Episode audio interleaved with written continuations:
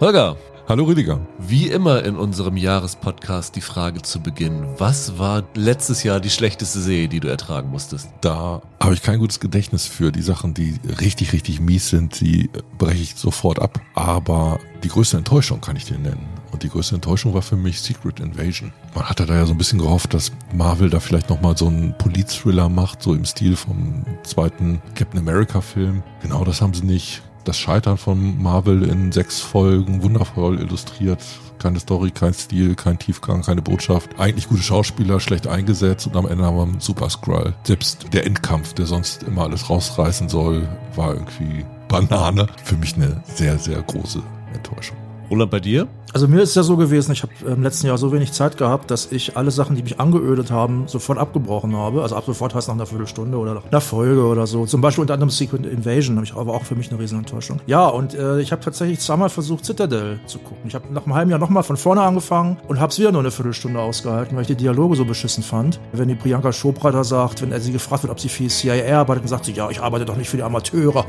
da war ich sofort wieder raus. Vielleicht versuche ich es noch ein drittes Mal, aber ich glaube, ich lasse es bleiben. Ich meine, das mieseste Urteil, das man über Citadel fällen kann, ist ja, dass, ich weiß gar nicht, ist es im Juni oder so gestartet, dass ein halbes Jahr später niemand auch nur noch einen Gedanken daran verschwendet. Und dieses Jahr kommt ja irgendwie dieser italienische Ableger und, und sowas alles. Ein schlimmeres Desaster, glaube ich, konnte sich Amazon nicht leisten als mit Citadel. Michael, hast du auch so ein Desaster zur Hand? Ja, ich habe über Der Schwarm ganz oft gelesen, das ZDF habe da 40 Millionen Euro verbrannt. Das haben sie aber nicht, weil das wäre wahrscheinlich der bessere Umgang mit dem Geld gewesen, als diesen Quatsch da zu produzieren. Ich glaube, bis auf diese zwei, drei Katastrophenbilderchen, die sie da manchmal hatten, war das unfassbar öde langweilig. Ich könnte dir nicht zusammenfassen, was in den allermeisten dieser Folgen passiert ist. Und weißt du, wer das auch für die schlechteste Serie des Jahres hält? Frank Schätzing, der Autor von diesem Roman, der ja gesagt hat, es pilchert. Und das ist das beste Fazit. Was Ich glaube, bei gibt. Schätzing ist es mehr gekränkte Ehre, dass sie ihn nicht mehr ins Boot geholt haben. Ja, nee, ich glaube, er kann froh darüber sein, wirklich. Ja,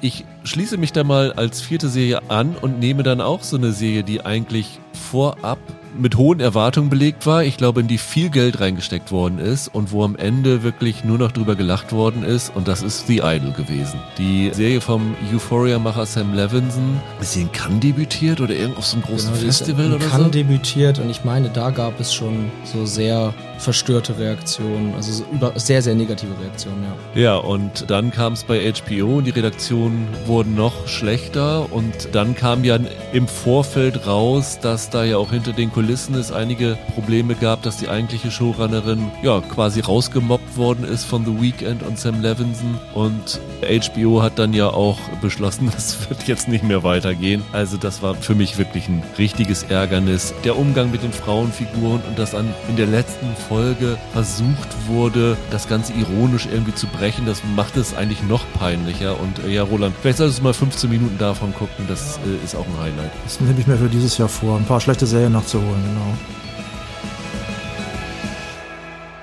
Hallo und herzlich willkommen zu einer neuen Ausgabe von Serienweise. Mein Name ist Rüdiger Meier und ich begrüße ganz herzlich Roland Kruse, Hallo. Holger Lübgemann Einen wunderschönen guten Tag. und Michael Hille. Hey, Nach langer Zeit sitzen wir mal wieder in großer Runde zusammen und nach langer Zeit sitzen wir überhaupt mal wieder zusammen, weil äh, ich glaube, unsere letzte Aufnahme ist sechs Wochen her. Also ihr habt die letzten Wochen tatsächlich äh, Archivmaterial zu hören bekommen, was wir im Dezember im Vorfeld aufgenommen haben, weil ich mir tatsächlich fünf Wochen Urlaub am anderen Ende der Welt gegönnt habe und deswegen nicht aufnehmen konnte. Deswegen habt ihr einige, wie ich trotzdem finde, sehr schöne Folgen bekommen, unter anderem die besten Serien aller Zeiten, die, so wie ich das Feedback von euch äh, mitbekommen habe, sehr, sehr gut angekommen sind. Also es war auch aufwendig, aber hat auch Spaß gemacht, das Ganze ja hier aufzunehmen. Roland, du warst ja leider nicht dabei, aber ich glaube, das ist eine ganz runde Nummer gewesen. Und ja, das neue Jahr oder das neue Aufnahmejahr beginnen wir wieder mit einer besten Liste, weil wir haben euch dann ja aufgerufen, die besten Serien des Jahres 2023 einzuschicken. Und ja, es ist ein bisschen spät, aber lustigerweise habe ich gerade letzte Woche eine Mail bekommen von einer, ich nenne es mal Vereinigung von TV-Kritikern, die angefordert haben, doch jetzt nochmal die Journalisten ihre Top Tens einzuschicken oder ihre besten Serien, wo ich gedacht habe, okay, so spät sind wir dann ja vielleicht doch gar nicht dran. Und eure Reaktion zeigte mir auch, dass ihr noch nicht genug von dem Ganzen hattet. Es sind nicht ganz so viele Listen eingeschickt worden wie für die besten Serien aller Zeiten, was ich aber auch nicht überraschend finde, weil einige hatten geschickt, ich schicke zum ersten Mal ein, weil ich habe bei den Jahreslisten immer das Gefühl gehabt, ich habe nicht genug gesehen, um so eine Top 10 zusammenzustellen. Und äh, trotzdem sind es dann dieses Jahr 123 Listen geworden. Das sind zwei mehr als im letzten Jahr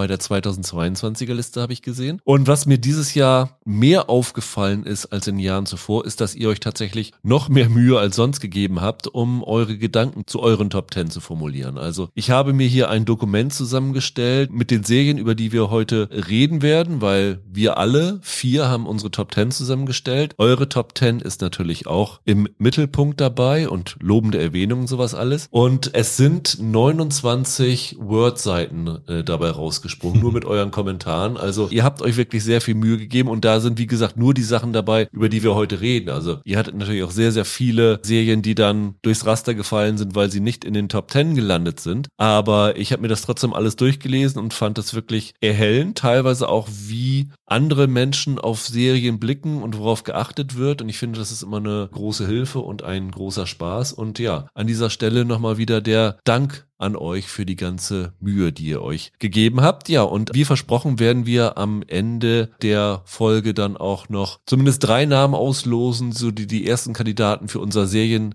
DVD, Blu-ray Überraschungspaket sind, die wir dann kontaktieren werden. Und falls jemand sagt, ich habe kein Interesse dran oder ich habe das alles schon, werden wir dann später nochmal andere Namen sozusagen als Nachrück auslosen. Aber heute wird es im Rahmen des Podcasts zumindest die drei Namen geben. Ja, wie läuft es heute ab? Ich habe eine Reihenfolge zusammengestellt, die so ein bisschen mit eurer Liste in Zusammenhang steht, dass wir relativ mit unseren Platzierungen möglichst ähnlich sind. Ist nicht ganz aufgegangen, aber das machte für mich am meisten Sinn. Also Roland wird beginnen mit seiner lobenden Erwähnung und 10987 und so. Dann kommt Michael, dann komme ich, dann kommt Holger und dann kommt natürlich zum grünen Abschluss jedes Mal in der Runde eure besten Liste. Und wir machen es wie in den letzten Jahren so. Ich bin der Einzige, der alle fünf Top Tens kennt. Also ihr, ich glaube, ihr habt euch auch nicht ausgetauscht untereinander, Nein. oder? Mhm. Das heißt, wenn ich weiß, dass eine Platzierung nochmal später höher kommt, dann sage ich einfach, die, über die reden wir nicht. Und dann, wenn wir über die Serie reden, dann werden dann die einzelnen Platzierungen bei euch und bei uns dann aufgedeckt. Ja. Und an dieser Stelle nochmal kurz der Aufruf, ihr könnt uns gerne natürlich Kommentare, Bewertungen hinterlassen, Spotify, Apple Podcasts und Co. Da sind in den letzten Wochen auch einige gekommen, über die ich mich sehr gefreut habe und ja, das bringt uns immer ein bisschen voran. Ja, dann lasst uns mal wie immer kurz nochmal drüber reden, wie wir das Serienjahr so wahrgenommen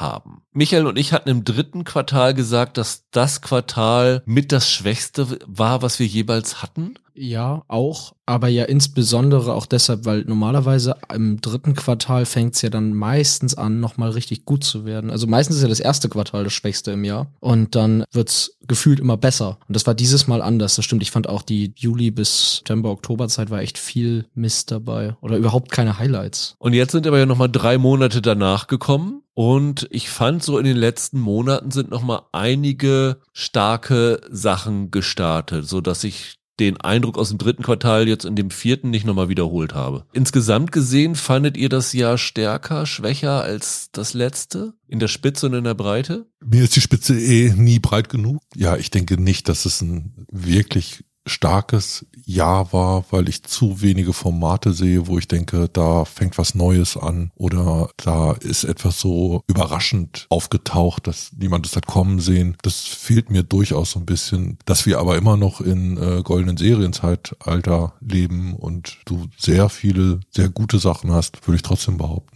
Würde ich genauso unterschreiben. Aber es gab tatsächlich nicht den großen Knaller wie Chernobyl oder Severance oder so aus meiner Sicht. Ich fand, es war ein sehr gutes Jahr für zwei Arten von Serien. Zum einen für Mystery-Serien und zum anderen für Spektakelserien. Also erstmal die Mystery-Serien. Ich habe auch einige auf meiner Liste. Selbst die Sachen, die nicht so super brillant waren. Also ich sag mal jetzt zum Beispiel, ich habe relativ viele gesehen dieses Jahr insgesamt. Zum Beispiel The Consultant mit Christoph Waltz beispielsweise. Oder durchaus ein bisschen besser als das, aber auch nicht super brillant, die britische Serie Bodies, die bei Netflix lief. Da habe ich eine Menge Spaß Spaß mit gehabt. Die habe ich gerne geguckt. Also es ist ja teilweise bei Mystery ja fast schon so ein Schimpfwort. Wenn es nicht gerade sowas wie Dark war oder Twin Peaks, dann war das ja so rumgeschwurbel. Dieses Jahr hatte ziemlich viele gute Mystery-Serien. Und was Spektakelserien angeht, ich fand One Piece beispielsweise, habe ich zum Beispiel, das kann ich schon mal sagen, nicht auf meiner Top 10, aber fand ich gut und ist halt ein super Spektakel gewesen, was erstaunlich gut durchgezogen worden ist insgesamt. Aber auch zum Beispiel House of Usher, das Mike Flanagan, der sonst eher subtilen Horror macht, da auch mal Bock hatte, mal richtig die Sau rauszulassen. Fand ich erstaunlich. Und wenn ich jetzt lange nachdenken würde, würden mir bestimmt noch andere Spektakelserien dieses Jahr einfallen. Das ist mir so aufgefallen. Was mir dieses Jahr wirklich aufgefallen ist, es gibt dieses Jahr zwei, drei Konsensserien. Die habe ich auf jeder einzelnen Bestenliste, die ich die letzten Wochen gelesen habe, immer unter den Top 5 gefunden. Ich könnte wetten, dass ich die Top 3 in der richtigen Reihenfolge der Hörer vorhersagen kann, ohne dass ich irgendeine Ahnung habe. Ich finde es dieses Jahr wirklich erstaunlich, wie klein das Maß sozusagen an Serien ist, die ich überall vorgefunden habe. Die letzten Jahre war das immer so. Klar, Severance stand dann auch immer auf den Top-Listen, aber da waren dann immer mal Sachen dabei, die haben einen überrascht. Aber dieses Jahr keine einzige Liste, die ich gesehen habe, wo eine richtige Überraschung dabei war. Und ich bin mit meiner Top 10 schon zufrieden, aber wenn Rüdiger mich nach einer Top 15 gefragt hätte, hätte ich schon anfangen müssen, echt mittelmäßigen Scheiß darauf zu nehmen. Das Gefühl habe ich auch. Ich finde die Spitze echt gut und das kann ich schon mal vorausschicken. Bei euch gibt es auch drei Serien tatsächlich, die weit über allen anderen thronen. Es gab einen sehr, sehr harten Dreikampf um die Spitze und danach gibt es so ein großes Loch zu Platz vier. Und bei mir, wenn ich meine Liste anschaue, ab Platz 8 wird es bei mir schon schwächer. Also die sieben sind Top-Serien, aber gerade so was Platz 10 angeht, da habe ich am Ende zwischen 10 geschwankt, die ich da hätte sagen können, weil ich dachte, hm, so richtig begeistert hat mich da nicht so viel. Und ich habe nun wirklich viel gesehen. Das war für mich in den letzten Jahren anders. Da hatte ich mehr Serien, wo ich dachte, die würde ich problemlos auf eine Top 10 packen können. Die stehen da völlig zurecht, die sind da auch unangefochten. Und dieses Mal war für mich sehr viel viel Mittelmaß in dem Jahr dabei. Aber liegt das nicht auch immer ein bisschen daran, welche Sachen einem durchgerutscht sind? Ist bei dir natürlich ein schwieriges Argument, wo du so viel siehst. Ich habe auch noch jetzt versucht, sozusagen, nachdem ich eure Listen bekommen habe, nachdem ich die Listen von euch Hörern und Hörerinnen bekommen habe, zu gucken, ach guck mal, die habe ich noch nicht gesehen, die taucht bei vielen auf, guckst du mal rein. Aber letztendlich hat mich dann doch nichts mehr so begeistert, dass ich dachte, so, das muss damit drauf. Ich hatte dieses Jahr keine Probleme mit meiner Top 10 voll zu kriegen und ich wollte auch sagen, bis zur Top 15 habe ich ganz gute Sachen dabei. Aber es sind viele Sachen dabei, wo ich mich darauf freue, die noch nachzuholen. Ich fand es jetzt auch nicht so schlecht. Schlecht habe ich noch nicht zwingend gesagt, aber halt, es war viel Durchschnitt. Ich hätte zwei Fragen. A, wie seht ihr die einzelnen Streaming-Dienste? Und das andere, Statistik. Wie viele Serien habt ihr denn eigentlich gesehen? Lass mich deine erste Frage beantworten ja. mit den Diensten, weil das habe ich tatsächlich anhand eurer Listen rausgesucht. Das wirft ein ganz gutes Bild darauf, wie das verteilt ist. Und ich habe es jetzt extra aus den Top 20 genommen, damit man daraus keine Ableitung aus den Top 10 herleiten kann. Unter den Top 20, was glaubt ihr, was bei den Hörern und Hörerinnen der beliebteste Streamingdienst gewesen ist? Apple. Da kann ich dir von mir erzählen, ja. wie es da aussieht. Ja, ja. Was da total auffällig bei mir ist, Netflix im Sinkflug. Ich komme bei meinen Top 20 noch auf maximal vier Netflix-Titel. Ist genau bei den Einsendungen auch so. Vier Netflix-Titel in den Top 20. Na, das ist sehr gut geraten. Aber Michaels Tipp war richtig. Apple. Wir sagen immer, Apple ist ein Streaming-Dienst, der relativ wenig Output hat. Aber wenn du mal guckst, unter den Top 20 von einem Streaming-Dienst, der nach allen offiziellen Statistiken zweieinhalb Prozent Marktanteil genau überhaupt nicht existiert, sind acht Serien bei euch in den Top 20. Acht Apple-Serien. Wow, ja. Acht Serien sind so viel in den Top 20 wie Netflix, Amazon und Disney zusammen. Ja. Zusammen. Okay. Weil Amazon und Disney sind mit zwei, Paramount ist mit einer und drei Wow-Serien ja. sind noch vertreten. Ja. Das ist irre, wie Apple mittlerweile tatsächlich qualitativ da die Maßstäbe setzt. Das ist interessant, ne? Woran liegt das letztendlich? Also sind es einmal die Produktionskosten bei Netflix ist mein Problem geworden, ich finde die in ihrer Produktion mittlerweile komplett generisch. Also dieser Freifahrtschein für die Kreativen, die es mal war, sieht jetzt so aus, als ob der Algorithmus komplett übernommen hat. Ehrlich gesagt weiß ich bei Apple zum Beispiel nicht, ich meine, solche Sachen erfährt man ja selten, wie viele Serien zum Beispiel im Planungsstadium ja. schon gekickt werden, weil sie feststellen, das taugt nichts, es ist qualitativ nicht gut genug für uns. Das ist so ein Ding, was glaube ich Netflix am Anfang hatte und heute sagt Netflix, eher, naja, wir haben hier schon ein bisschen Geld investiert, lass uns das einfach durchziehen. Dann haben wir Netflix versucht ein bisschen da. mehr auf Masse zu setzen. Ja, ne? genau. Ja. Und ich glaube, das ist einfach das Ding, dass es bei Apple noch kuratierter wirkt und dass sie jetzt so viel Budgets reinhauen. Ja, aber würde ich jetzt gar nicht mal so als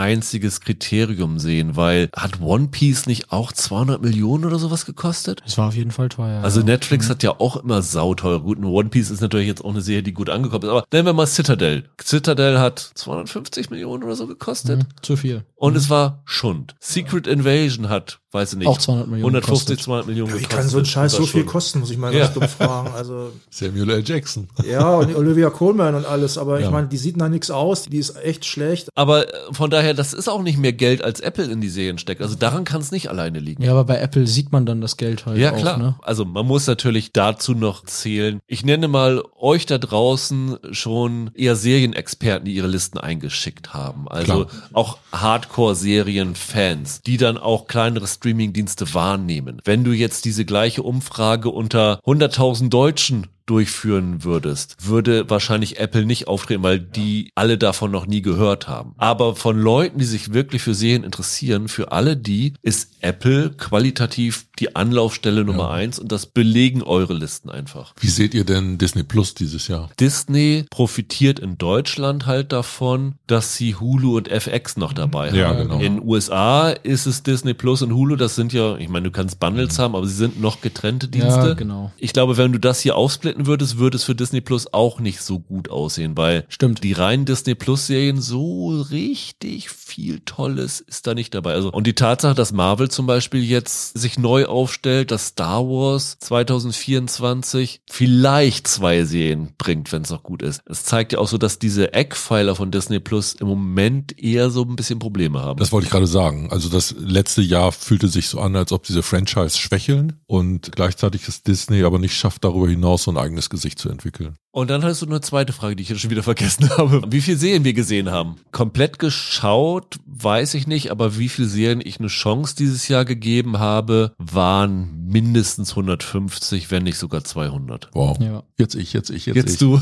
Ich habe 76 neu startende Serien, die erste Staffel gesehen, dann noch so ein paar alte nachgeholt. Also insgesamt komme ich 80, 82 Serien, 84, 85 Ja. Staffeln. Und dann gibt's aber noch so diese Piloten, in die ich mal reingeguckt habe, wo ich dann abbreche. Citadel zum Beispiel. Das wären noch mal 10, 15 gewesen, einige vielleicht draufkommen. Das ist so die Erfahrung des Serienjahres, aus der ich jetzt schöpfe. Aber du hast jetzt gesagt, erste Staffeln, zweite Staffeln, dritte Staffeln sind Nee, noch on äh, top oder wie? Äh, nee, die dieses Jahr in Deutschland äh, Okay. gestartet sind. Soll ich mal noch sagen, wenn Ja. es was zu lachen gibt? Zwölf. elf, elf, genau. Elf, elf, elf und eine Viertelstunde Citadel. Ich, ich würde sagen, ich habe irgendwo zwischen 30 und 40 habe ich geguckt oder eine Chance gegeben. Ja. Also es ist wirklich äh, wenig, ja. Ich würde eher sagen, das ist ein gesundes Maß. Ja, ich kann dieses Jahr stolz sagen, ich glaube, dass ich zum ersten Mal vom Umfang so fast in deine Richtung komme, Rüdiger. Ich habe, glaube ich, ein bisschen mehr beendet und dafür ein bisschen weniger so noch angefangen, aber ich glaube, so 150, da finde ich mich auch ungefähr wieder. Wow. Wie ist es bei euch gefühlt, weil du eben das mit den ersten Staffeln so betont hattest? Ich glaube, wir haben irgendwann mal gesagt, 2023 ist das Jahr der Fortsetzungsstaffeln. Und irgendwann hattest du mal gesagt, ich glaube, Holger hattest du mal gesagt, dass es für dich dieses Jahr schwieriger war, neue Serien so richtig gute zu finden. Hat sich so der Eindruck am Ende des Jahres verfestigt, dass es mehr so ein Jahr für Fortsetzungen von bestehenden guten Serien war als für neue? Da verweise ich auf meine Top 10. Ich habe drei Titel da drauf, die Fortsetzungen waren, Okay. die aber hoch gerankt sind. Das würde ja im Grunde genommen heißen, ich habe die Fortsetzung vorgezogen vor dem Kram, der neu gestartet ist. Und das ist ja sehr ungewöhnlich für dich. Also ja,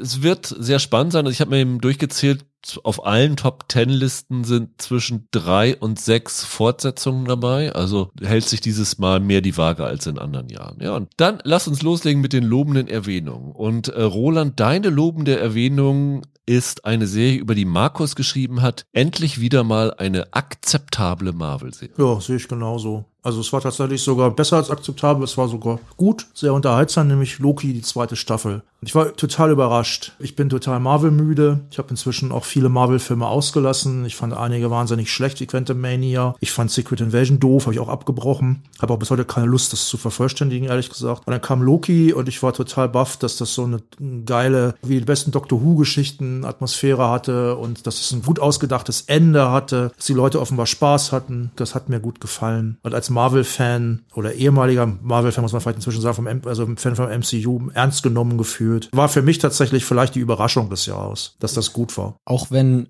ich glaube, dass zwei von uns das anders sehen, glaube ich, dass du da den Konsens auch unter Marvel-Fans mit abbildest, weil ich hatte dieses Jahr auch den Eindruck, wenn ich mich mit Fans unterhalten habe oder das im Internet so ein bisschen verfolgt habe, dass Loki die eine Produktion war, die nicht auf den Deckel bekommen hat. Ne? Also es ist bei Marvel dann ja mittlerweile doch so, dass es auch ein bisschen cool ist, es doof zu finden Ja, das mittlerweile. stimmt. Und ich glaube, ja, okay, der dritte Guardians-Film, okay, der vielleicht auch, aber Loki kam schon mit am besten weg. Das war auch meine Wahrnehmung. Also mir fiel tatsächlich auf im Internet, ich hab, guck ja mal gern die Honest Trailers. Also wer es nicht kennt, also das sind halt bissige Filmkritiken, die in der Form eines Trailers geschnitten sind. Und gab es auch eine zu Loki, fand ich ziemlich neben der Spur und sehr bösartig. Und das war, glaube ich, das allererste Mal, dass ich beim Honest Trailer auf das ganz weit oben gerankt bei den YouTube-Kommentaren Leute geschrieben hatten, naja, ihr wolltet das schlecht finden. Das ist kein brillantes Meisterstück, aber ich fand es halt echt unterhaltsam. Alex sagt, verglichen mit dem restlichen Output von Marvel in jüngerer Vergangenheit eine tolle Erzählung, welche würdevoll mit dem titelgebenden Protagonisten umgeht und trotzdem eine bei Marvel so oft vermisste Konsequenz am Ende hatte. Ich kann mir eine Fußnote nicht verkneifen. Ja. Ich fand die erste Staffel super. Ich habe mich echt gefreut auf die zweite. Nach der ersten Folge hätte ich gesagt, die ist in meiner Top 5 des Jahres. Nach der letzten Folge ist sie aus der Top 25 rausgefallen, weil ich dieses Ende total beschissen finde. Ich finde das erzählerisch eine Katastrophe. Das ist für mich das Beispiel eines Endes, das die ganze Serie runterzieht. Also ich habe eine Stunde die Leinwand angeschrien. Als es wie kommst du denn da drauf? Weil also das ist ja allgemein der Konsens und da würde ich auch zustimmen, dass dieser Charakter von Loki dort auserzählt wird. Das wurde ja daran gelobt und das würde ich auch so sehen. Die Zeitstränge als Lichtstrahlen darzustellen, ist eine visuelle Metapher, die am Ende nicht mehr als Metapher verwendet wird, sondern erzählerisch eingesetzt wird, was zu einem Ende führt, das sich für mich aus einer eigentlichen Auflösung der Erzählung rausstiehlt. Und das habe ich denen echt übel genommen. Also für mich war das ein ganz grobes erzählerisches Foul am Ende. Deshalb hat das für mich die Serie ein bisschen verleitet. Ich bin zwar ganz froh, dass du das sagst, weil ich tatsächlich auch das Gefühl hatte, ich war so ein bisschen alleine damit. Wir haben ja einen Podcast drüber gemacht, nachdem wir vier Folgen gesehen hatten. Und nach den vier Folgen ging mir das auch so, dass ich ja gedacht habe, ey, das ist richtig Doctor Who, aber ein bisschen besser als die letzten paar Doctor Ich Who-Jahre. will auch das andere, was ihr damit sagt, überhaupt nicht diskreditieren. Also da ist es eher so, das ärgert mich, weil ich es vorher so gut fand und weil es so nah an mir dran war. Da haben sie für mich einen Fehltritt begangen. Was mir trotzdem gefällt an Loki insgesamt ist, die haben da jetzt einen Schlussstrich drunter gesetzt. Das war ja offenbar jetzt so die Geschichte, die sie erzählen wollten. Die Head-Autoren haben ja gesagt, dass sie eine Geschichte hatten für zwei Staffeln, die ist jetzt auserzählt und wirklich ein Finale bei Marvel. Das gibt's dann ja doch selten. Also selbst Endgame hat noch neue Türen aufgemacht und das zumindest hat mir dann gefallen, dass sie jetzt wirklich gesagt haben, so, dann können wir mit was anderem weitermachen. Die Serie ist bei euch auf Platz 33 gelandet, sieben Nennungen. Das heißt aber auch, dass viele, die dann zumindest in der Mitte oder ein bisschen höher hatten. Und von den Stimmen, die eingeschickt worden sind, geht es tatsächlich eher in eine andere Richtung als das, was, was ihr jetzt kritisiert. Also Jörg interessanterweise sagt, Folge 1 der zweiten Staffel fand ich richtig toll und anschließend hatte ich große Erwartungen, das was euch auch so ging. Leider zerfaserte die Erzählung im Anschluss mit dem Zeitgehopse etwas. Immerhin kehrte die Qualität für ein gutes Finale wieder zurück. Also Yes. das ist so ein bisschen gegen dem, was du meinst, Holger. Roland Support Und von den Hörern. Sabrina M. sagt, mir hat die zweite Staffel von Loki etwas besser gefallen als die erste, auch wenn es schade ist, dass wir keine weiteren interessante Loki-Variante getroffen haben, so fand ich den Zeitreise-Aspekt doch deutlich unterhaltsamer als die Variantenjagd aus Staffel 1. Und ich habe so ein bisschen das Gefühl, dass man dieser Serie oder dieser Staffel vielleicht, wenn es sie gibt, erzählerische Schwächen verzeiht, weil es eine Serie ist, die sehr von ihren Vibes lebt. Tim Ehr sagt, die Auftaktfolge der zweiten Staffel fühlte sich eigentlich wie das Finale einer Serie an und ich war danach sofort drin. Endlich freute man sich wieder mal über eine Marvel-Serie, auch wenn man kaum verstanden hat, worum es jetzt eigentlich genau geht, haben alle Folgen Spaß gemacht. Das stimmt durchaus. Da sollte meine Kritik jetzt auch nicht zu harsch aufgenommen werden. Vielleicht ist das nur ein persönliches Problem, das, äh, das ich damit habe. Aber den Unterhaltungswert kann man dem nicht absprechen und auch, dass es was Besonderes ist. Und selbst ich würde mich jetzt zu dem Satz hinreißen lassen, dass es zum Besseren ist, was, was Marvel dieses Jahr abgeliefert Ja, hat. und ich hätte nichts gegen ein Möbius-Spin-Off, weil ich finde Owen Wilson super. Ich fand auch Ke Huy Kwan war eine tolle, Bereicherung Ja, das dieser stimmt, Serie.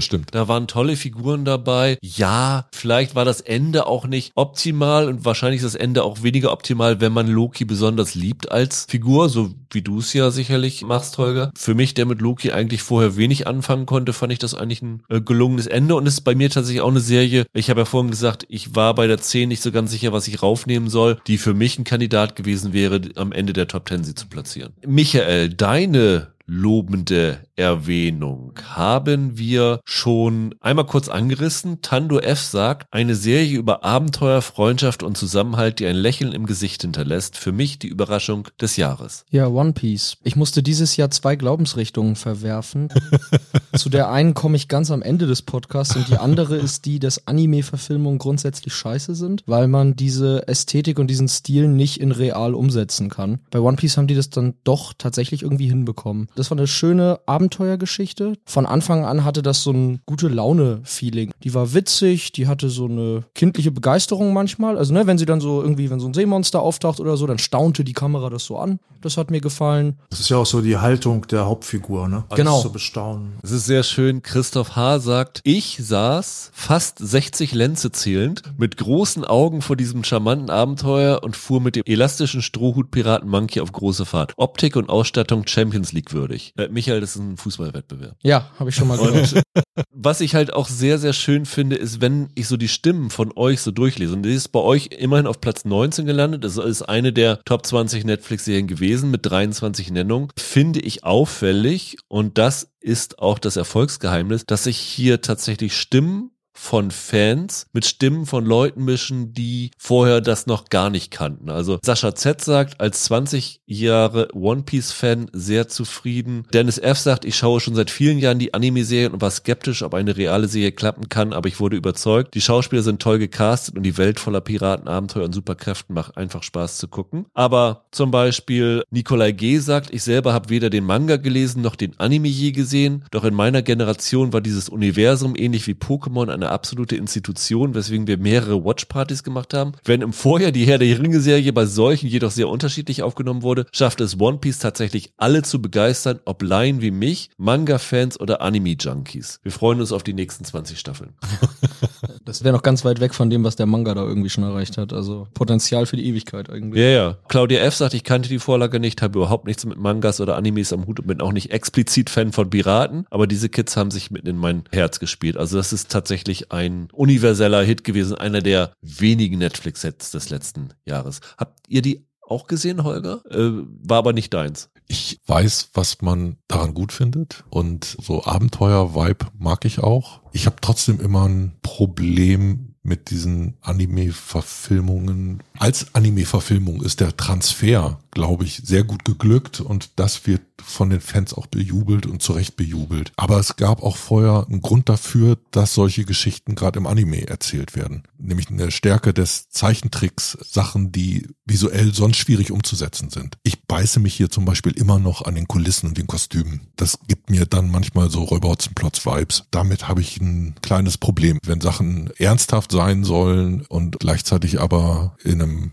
Vergnügungspark mit komischen Klamotten spielen. Aber sollen sie so ernsthaft sein? Das ist ja bewusst, glaube ich, so eine leichtfüßige Geschichte. Nee, die ist nicht nur leichtfüßig, also der Transfer funktioniert ja gerade dadurch, dass du diesen Figuren durch Realismus mehr Emotionalität gibst. Dass sie halt doch einen Konflikt haben, also dieses ganze Motiv, den Träumen hinterherjagen und eine Befreiung dadurch zu der eigenen Individualität zu stehen, was ja so diese größere Erzählung ist. Das ist ja ein ernsthaftes Thema, von dem die Serie auch zu Recht vorgibt, es zu, zu verhandeln. Also ich habe da selber so eine äh, ein bisschen diffuse Gefühlslage zu, finde aber schön, wenn die Fans sich da abgeholt fühlen. Ja, wie gesagt, auch Leute wie ich, die mit Animes gar nichts anfangen können. Ich habe mich da sehr gut unterhalten gefühlt von dem Ganzen. Ich fand das auch erstaunlich. Ein guter Freund von mir, der das von klein auf geguckt hat, diesen Anime, dass der das klasse fand und dass ich mich freuen konnte, dass ich es auch gut finde, obwohl ich diesen Anime überhaupt nicht kenne. Also das muss ich auch sagen, war eine Überraschung dieses Jahr. Was die Kostüme angeht, habe ich manchmal auch so ein bisschen gedacht, so wie Holger, das sieht so ein bisschen sehr nach Cosplay aus. Aber gleichzeitig muss man sagen, die Action ist spektakulär. Eine der Spektakelserien für Ja. mich, habe ich ja schon gesagt. Es waren aber auch unfassbar coole Figuren dabei. Zorro war echt eine coole Sau und war nicht die einzige. Ich finde auch den, ich finde, also ich habe es auf Englisch geguckt, dann sage ich jetzt Monkey D. Luffy, wie er da dort heißt. Fand ich auch toll gecastet und ganz oft, wenn ich so dachte, nehmen sie sich ein bisschen zu ernst oder so, dann kam wieder eine, eine irre Action-Szene. Das ist das, was solche Filme wie diese, wie diese Real-Asterix-Verfilmungen angestrebt haben und nicht mal ansatzweise Ja. hinkriegen. Aber ist das nicht eh ein Problem der Realverfilmung von Comicstoffen? Weil das, was der Comic halt so besonders gut kann, dass das nicht unbedingt dafür gedacht ist, ist ganz einfach dann real zu inszenieren.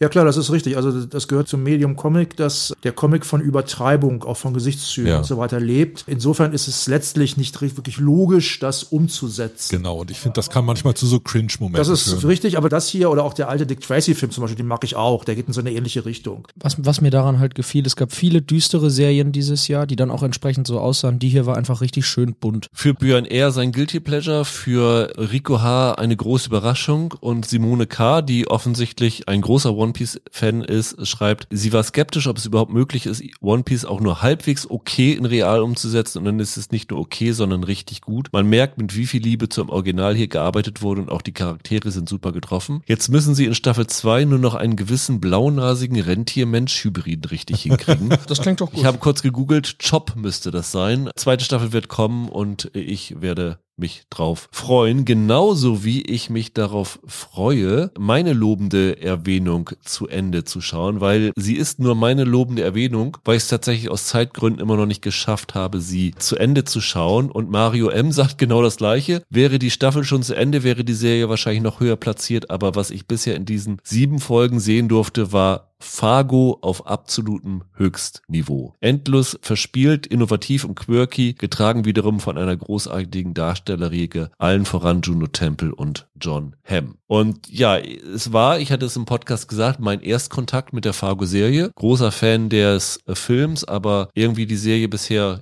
ignoriert sträflich. Eine Sache, die ich definitiv korrigieren will, nachdem ich mit dieser Staffel durch bin. Hast du weitergeguckt, Michael? Ich habe weitergeguckt, aber nicht bis Folge 7. Ich glaube Ja. so, keine Ahnung, fünf Folgen oder so habe ich. Allein Juno Temple, wie Mario schon schreibt, ist super. Tom B. sagt, Juno Temple ist hier härter und tougher, als Roy Kent jemals sein könnte. Katrin S. sagt auch, sie liebt die tollen Frauenfiguren. In den letzten Jahren habe ich mich dahingehend etwas sensibilisiert und obwohl natürlich Dot, also die Juno Temple Figur, als auch das für mich Negativbeispiel, was die Darstellung einer starken Frau angeht. Reich und überheblich, rumpoltern, drohen und denken, man könne sich alles erlauben, sind von Juno Temple und Jennifer Jason Lee grandios verkörpert. Haben wir drei oder vier gesehen. Ich war wirklich begeistert von dem Ton des Films, der sich hier wiederfindet. Wie gesagt, Juno Temple ist super. John Hamm, von dem, was ich gesehen habe, ist klasse. Der ja, Auftragsmörder mit seiner No Country for Old Men Gedächtnisfrisur. Wunderbar. Also da waren so viele tolle Momente, so ein böser schwarzer Humor drinne. War sehr, sehr blutig, muss man sagen, aber auf eine sehr unterhaltsame Art. Und wahrscheinlich, wenn ich Magenta hätte, hätte ich es schon zu Ende geschaut, aber da ich es jetzt irgendwie improvisieren muss, konnte ich es im Urlaub nicht gucken. Was ich bisher gesehen habe, wenn diese Staffel das Niveau hält, wäre die bei mir sicherlich mindestens auf Platz 9, wenn nicht sogar auf Platz 8 oder höher gelandet. Deswegen wollte ich sie zumindest als lobende Erwähnung nennen. Bei euch auf Platz 24 mit elf Nennungen. Und Holger, deine lobende Erwähnung ist eine Serie, die ist bei den Hörern und Hörerinnen auf Platz 72 mit drei Nennungen gelandet. Leider nur eine Begründung eingesendet von Tihomir. Für mich die Überraschung des Jahres per Zufall entdeckt und habe mich gleich verliebt. Trockener Humor, ein süßer Hund und Leute, die ihre Kacke durchs Fenster werfen. Was will man mehr?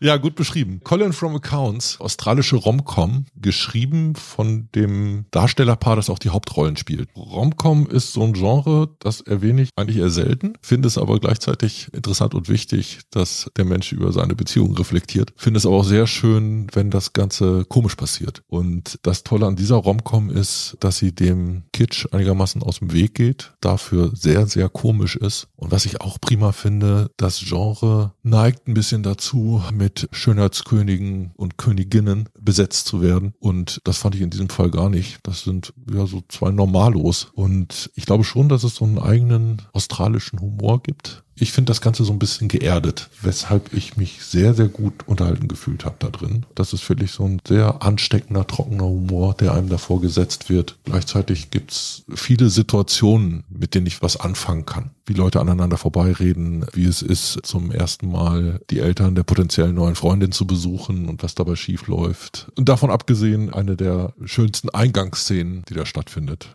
Es geht um einen Autounfall mit einer entblößten Brust und leider wird ein Hund Opfer davon. Für mich ist das auch noch so ein bisschen so Geheimtipp. Ihr hattet im Podcast darüber gesprochen, da war ich nicht dabei. Ich fand's nett, aber hatte mich jetzt nicht so begeistert. Läuft bei Amazon übrigens, glaube ich, ne? Läuft bei Amazon. Ja, also ich finde den Humor so gut und habe mich so wohl gefühlt da drin, dass ich es wirklich als Tipp empfinde. Das hat auch, also australisch natürlich logisch, hat ein bisschen was Britisches auch in sich. Ich finde so eine offensichtliche Parallele kann man sagen, ist Catastrophe. Das ist ja auch so eine Liebes Liebesgeschichte, mhm. die ein bisschen unkonventionell erzählt ist. Da gibt's keinen Hund, aber dafür Carrie Fisher. Die fand ich auch schon sehr speziell, aber aber sehr charmant und das ist für mich Colin from Accounts genauso. Wer in diesem Jahr in einer Welt voller schlechter Romcoms mal eine gelungene sehen will, der kommt an der Serie nicht vorbei. Und das ist eine viel gut Serie, wie sie im Buche steht für mich. Bei eurer lobenden Erwähnung habe ich nicht die Nummer 11 genommen, weil ich habe gedacht, über die Nummer 11, die ist bei einem von uns ein bisschen weiter höher, die lasse ich einfach mal raus und habe einfach gedacht, ich nehme mal dann die nächstplatzierte Serie, über die wir sonst nicht reden würden. Das ist eine Serie, die ist bei euch auf Platz 12 gelandet mit 22 Nennungen und Tom B. sagt darüber, so geht anspruchsvolle, hochwertige und spannende Science Fiction, liebe Star Wars Macher, schaut doch einfach mal rein. Es ist Foundation Staffel 2 ah. bei Apple TV Plus. Will ich unbedingt noch gucken. Habe ich tatsächlich nicht geguckt, weil ich Bock hatte, noch mehr Neues zu gucken. Wir haben darüber geredet im Podcast. Also ich weiß, dass ich zufrieden mit war. Das ist tatsächlich eine Meinung, die ich auf ganz, ganz vielen Listen von euch gelesen habe, dass dieser unfassbar gute Look der Serie vielleicht ein paar erzählerische Schwächen entschädigt. Also Dennis F. sagt, meiner Meinung nach eine der bestproduzierten Sci-Fi-Serien, die es je gegeben hat. Jede Folge ist ein kleiner Kinofilm. Jens H. sagt, würde sich ebenso sehr gut im Kino machen, aber nicht als Film, sondern so wie sie ist als Serie. Große Sci-Fi-Bilder, große Geschichten um Universums, große Dinge, alles extrem episch und wichtig, aber dennoch nie albern. Muss man erst einmal schaffen, aus dieser Höhle nicht zu fallen, aber Foundation steht auf einem ja, festen Fundament. Niklas G., auch Foundation hat mich in diesem Jahr wieder vollkommen überzeugt. Ich habe jede Woche der neuen Folge hingefiebert. Die Story wurde sehr gut auf den unterschiedlichen Welten weitererzählt und das epische Ausmaß des Stoffes wird immer deutlicher. Es ist bei so einer Verfilmung von Asimov natürlich sehr, sehr schwierig, wo das Ganze hinlaufen soll. Zum Beispiel Jörg sagt, ich bin mir immer noch nicht ganz sicher, wo das hinführen soll. Ich traue den Machern noch nicht recht über den Weg, dass sie einen guten Plan für die Serie haben. Aber was sieht diese Serie fantastisch aus? Was für ein Bombast für das Auge, was für eine Designsprache. Die Macher würden das übrigens anders sehen, dieser Showrunner. Der hat ja gerade betont, dass er einen Plan hat und dass es sogar so weit geht, dass er ein Ausstiegsszenario hat, falls nicht alle Sachen ihm finanziert werden. Ja, hat er mir im Interview erzählt. Hast du das im Podcast erzählt? Ich habe das im Podcast erzählt. Ich, ich habe es mir gemerkt.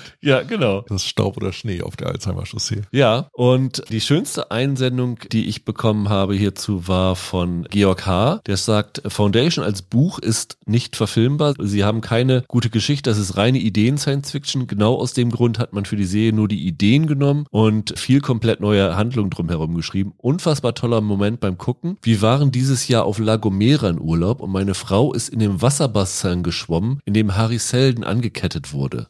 Unsere Unterkunft war zufällig nur einen Kilometer entfernt. Es handelt sich um ein geschlossenes Naturschwimmbad in einer felsigen Küstenlandschaft. Zutritt verboten. Die Einheimischen und coole Touristen wie wir gehen natürlich trotzdem hin. Disclaimer, ich habe mich dann doch nicht getraut, ins Wasser zu gehen. Das größte Lob von Sabrina M. Es ist und bleibt für mich die beste Serie aller Zeiten. Die Umsetzung sowohl visuell als auch von der Geschichte ist einfach unglaublich gut. Man sieht in jeder Szene, wie viel Geld und Liebe in die Serie geflossen ist. Die mit Abstand beste Buchverfilmung, die es je gab. Also gehe ich einmal davon aus Platz eins, oder? Also sie ist definitiv zweimal auf Platz eins in der besten Liste ja. gelandet und ich denke mal bei Sabrina war es eine davon, ja. Eine Sache, die mir in Erinnerung geblieben ist, davon abgesehen, dass das ja wie in der ersten Staffel schon eine Serie ist, die Schauwerte bietet, dass sie diesmal einen richtig guten Klimax hinbekommen haben. Wir hatten darüber gesprochen, dass diese, ich nenne sie mal Raumschlacht spektakuläre Action-Szenen hat und toll inszeniert ist, aber überhaupt wie dieser Spannungsbogen diesmal so funktioniert, dass wirklich zum Ende hin es ein großes, sinnvolles Finale gibt. Das hat mir in dieser zweiten Staffel besonders gefallen. Ja, dritte ist genehmigt. Ich weiß gar nicht, ob sie schon drehen, aber ja, ich bin mal gespannt, ob sie sozusagen da eine Ausfahrt nehmen, weil gefühlt, auch wenn wir sie mögen und wenn viele sie mögen. Sie macht keine so richtig große ja, Welle, ne? Genau, hat Apple, glaube ich, damit sich mehr versprochen und ich könnte mir vorstellen, dass sie vielleicht ihm sagen, okay, nach dieser dritten, nimm mal eine der Abzweigungen. Also ich bin mal gespannt, ob es da noch weitergeht. Aber wie gesagt, diese Serie sieht einfach so gut aus, dass ich bei jeder neuen Staffel wieder mit Begeisterung zuschauen werde. Also allein dafür äh, macht es für mich schon Spaß. Dann kommen wir zu unseren echten Top 10. Und Roland, äh, deine Wahl ist bei den Hörern und Hörerinnen auf Platz 39 gelandet mit acht Nennungen. Andreas W. sagt schon eine verrückte, abgedrehte Handlung, insbesondere wenn immer am Anfang der Hinweis steht, dass gerade die unglaublichsten Ereignisse wahr sind. SAS Rogue Heroes. Ah, BBC-Serie, die hier bei Paramount lief. Ich finde, wenn man sich da mit dem Gedanken trägt, vielleicht mal ein Biopic zu drehen, wie man das erzählen soll, inszenieren soll, dann gab es dieses Jahr zwei brillante Anregungen. Das eine war Oppenheimer im Kino und das andere war SAS Rogue Heroes. Es geht um die, man muss fast sagen, den total verrückten Gründungsmythos des SAS, des Special Air Service. Also es ist so quasi die britische, mondänere Entsprechung zu GSG 9 KSK im Zweiten Weltkrieg, als sie sich mit Deutschland gelegt haben in der Wüste. Das ist wirklich ein wilder Ritt, teilweise zu ACDC-Klängen. Es ist von Stephen Knight, dem Peaky Blinders-Macher. Wir haben ja damals da ausführlich drüber gesprochen. Diese Aktionen dieser Leute, die sind teilweise fragwürdig, moralisch fragwürdig. Damals haben wir darüber gestritten. Ich finde, das wird thematisiert in der Serie, dass es moralisch fragwürdig ist. Es ist auch manchmal sehr witzig. War in Großbritannien, ich meine schon dort schon 2022 gelaufen, ein mega Hit. Also führte kein Weg dran vorbei. Auch dann hier Connor Swindles, äh, der Schuldirektorensohn aus Sex Education, den man hier kaum wiedererkennt, als einer der Anführer, war klasse gespielt. Hat auch Spaß gemacht, auch ähm, dann mal nachzuforschen, diese verrückten Geschichten. Was stimmt denn davon? Und wenn man danach liest, es stimmt wirklich fast alles der Quatsch, der da erzählt wird. Für Mathis K. eine erfrischend neue Serie mit einem ungewöhnlichen Handlungsort und charismatischen Darstellern. Hoffentlich kommt hier bald eine zweite Staffel. Ist, glaube ich, Die ist geplant. Geplant, die, soll, die ne? soll dann in dem, wie es immer so schön heißt, Eu- European Theater of War spielen. Ja, genau. Und äh, für Jens H. kam sie aus dem Nichts, eine Serie, die ebenso ein Hasardeur ist, wie es die Protagonisten sind. Sie rockt im wahrsten Sinne des Wortes und das als Kriegsserie, die zu größten Teilen in der Wüste spielt. Verrückt eigentlich, aber dann auch deswegen richtig gut, weil leise Töne nicht zu kurz kommen und wie er auch findet, wie du, der Moralkompass funktioniert.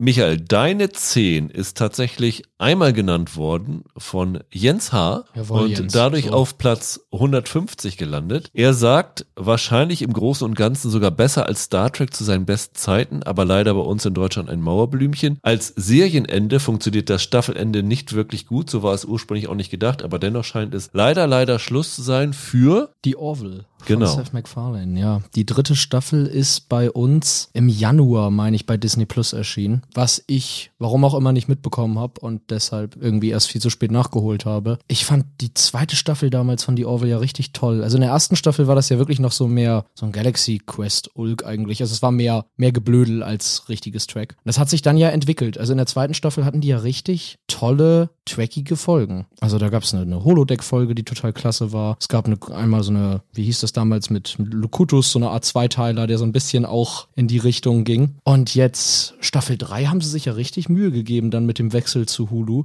Die Folgen sind teilweise über eine Stunde lang, sehen super aus. Also Hulu muss da irgendwie deutlich mehr Geld reingesteckt haben als Fox früher. Es gibt dann zwei Folgen, da gibt's wirklich große Weltraumschlachten. Die sehen richtig toll aus. Da war nicht jede Folge gut, das stimmt. Die letzte ist so ein bisschen langweilig, ehrlich gesagt. Aber da waren tolle Folgen bei. Und ich habe diese Figuren alle irgendwie liebgewonnen über die Zeit. Also ich mag den Gordon, diesen Steuermann. Ich mag den Isaac, diesen Blechbüchsenroboter, der ja eine Riesenentwicklung da durchmacht jetzt in der dritten Staffel. War in der ersten Staffel meine Lieblingsfigur. Ich habe Ja. die erste nur gesehen, ich fand die damals auch nicht schlecht. Der ist super. Ich fand tatsächlich, der McFarlane traut sich da ja jetzt zu, genau wie Track das früher gemacht hat, schwierige Themen anzupacken und da ganz gute Moralstücke mitzuerzählen. Also jetzt in der dritten Staffel Thema Transidentität ist eine Riesensache, wird in zwei Folgen ganz groß Das war aufgegriffen. doch in der ersten auch schon mit dem Zog sich mit dieser Figur immer durch und jetzt gibt's da quasi ein Ende zu, zu dieser Thematik.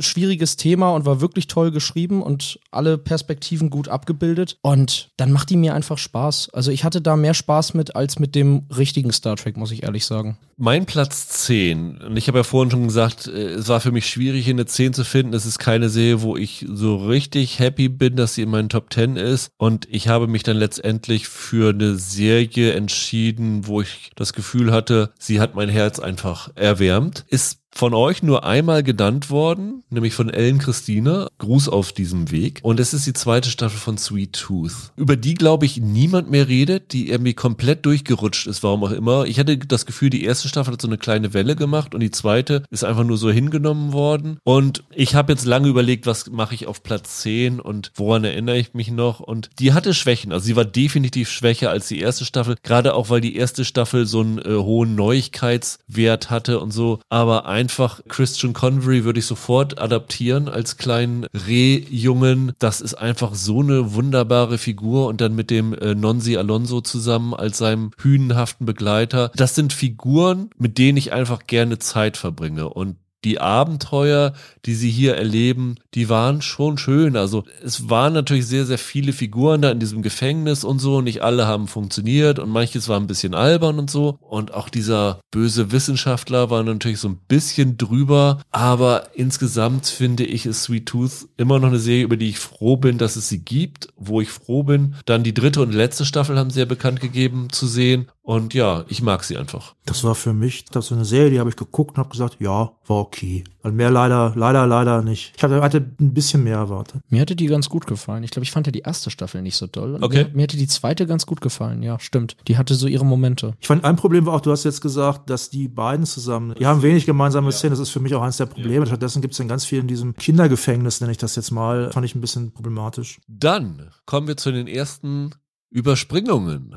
Holger, nämlich deine 10 ist nochmal auf zwei Listen weiter oben. Okay. Eure 10 ist auch zumindest auf zwei Listen weiter oben. Und Roland, deine 9 ist bei Michael weiter oben. Deswegen ist Michael jetzt dran mit seinem Platz 9, der bei euch immerhin auf Platz 26 gelandet ist mit äh, 16 Nennungen. Und Lars O sagt dazu, diese Serie erinnert einen daran, dass es besser ist, sich ein umfassenderes Bild zu machen, bevor man sich seine Meinung bilden sollte, auch wenn man das eigentlich schon längst weiß. Ja, ich habe ja für die Serie ziemlich getrommelt hier immer mal wieder. Ähm, Fleischmann is in Trouble. Die Miniserie, die bei Disney Plus, ich glaube, auch im Januar gelaufen ist. Also ist auch schon fast das, fast ein Jahr jetzt her. Die in den ersten vier Folgen eigentlich so eine moderne Version von einem Woody Allen Film ist. Also Jesse Eisenberg spielt da einen 40-something, der jetzt nach nachdem die Frau weg ist sozusagen, sich ins Datingleben stürzt. Die ist in den ersten vier Folgen gut. Die ist witzig und ich fand es da unterhaltsam, aber richtig klasse wird die natürlich dann, wenn sie in der fünften Folge einen Perspektivwechsel macht und dann aus der Sicht seiner Frau, gespielt von Claire Danes, erzählt wird und man feststellt, dass man über die Figuren ein bisschen anders denkt, wenn man sie aus ihrer Perspektive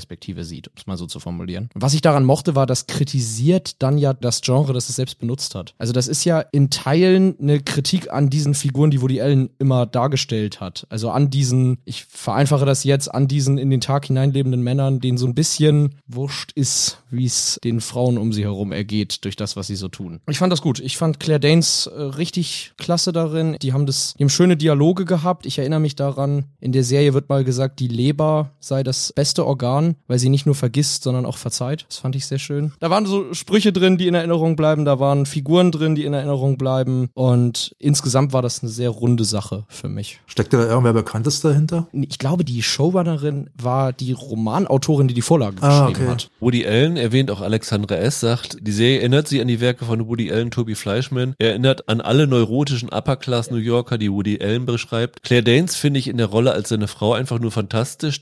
Das ist eine Meinung, die sich durch viele Mails zieht. Raffaela A. sagt, ich sag nur Libby. Die Figur ist mir näher, als mir lieb ist. Vielleicht mochte ich sie deshalb so. Ansonsten ein wunderbares äh, Kammerspiel. Fabian G. sagt, bin seit Homeland Staffel 1 sowieso für immer Team Claire Danes. Und Melanie N. sagt, eine ergreifende Geschichte interessant erzählt. Und Tim R. sagt, interessante Herangehensweise an das Thema Trennung und wie unterschiedlich die Sichtweise einer Beziehung der beiden Partner dann doch ist. Toller Twist mit dem krassen Perspektivwechsel und dem für den Zuschauer nun neu zu bewertenden Charakteren. Ja, und das ist ja ziemlich schwierig, weil du riskierst ja, die Leute quasi zu verlieren, die das die ersten vier Folgen mochten, weil es so war, wie es war. Aber dass sie das so gut hinkriegen, allein deshalb ist das, finde ich, eine Serie, die auf so eine Top-Liste irgendwie gehört. Mein Platz 9 ist eine Serie, die wiederum nur auf einer eurer Listen genannt worden ist, nämlich auf der Liste von Andreas W. Perry Mason, die zweite Staffel.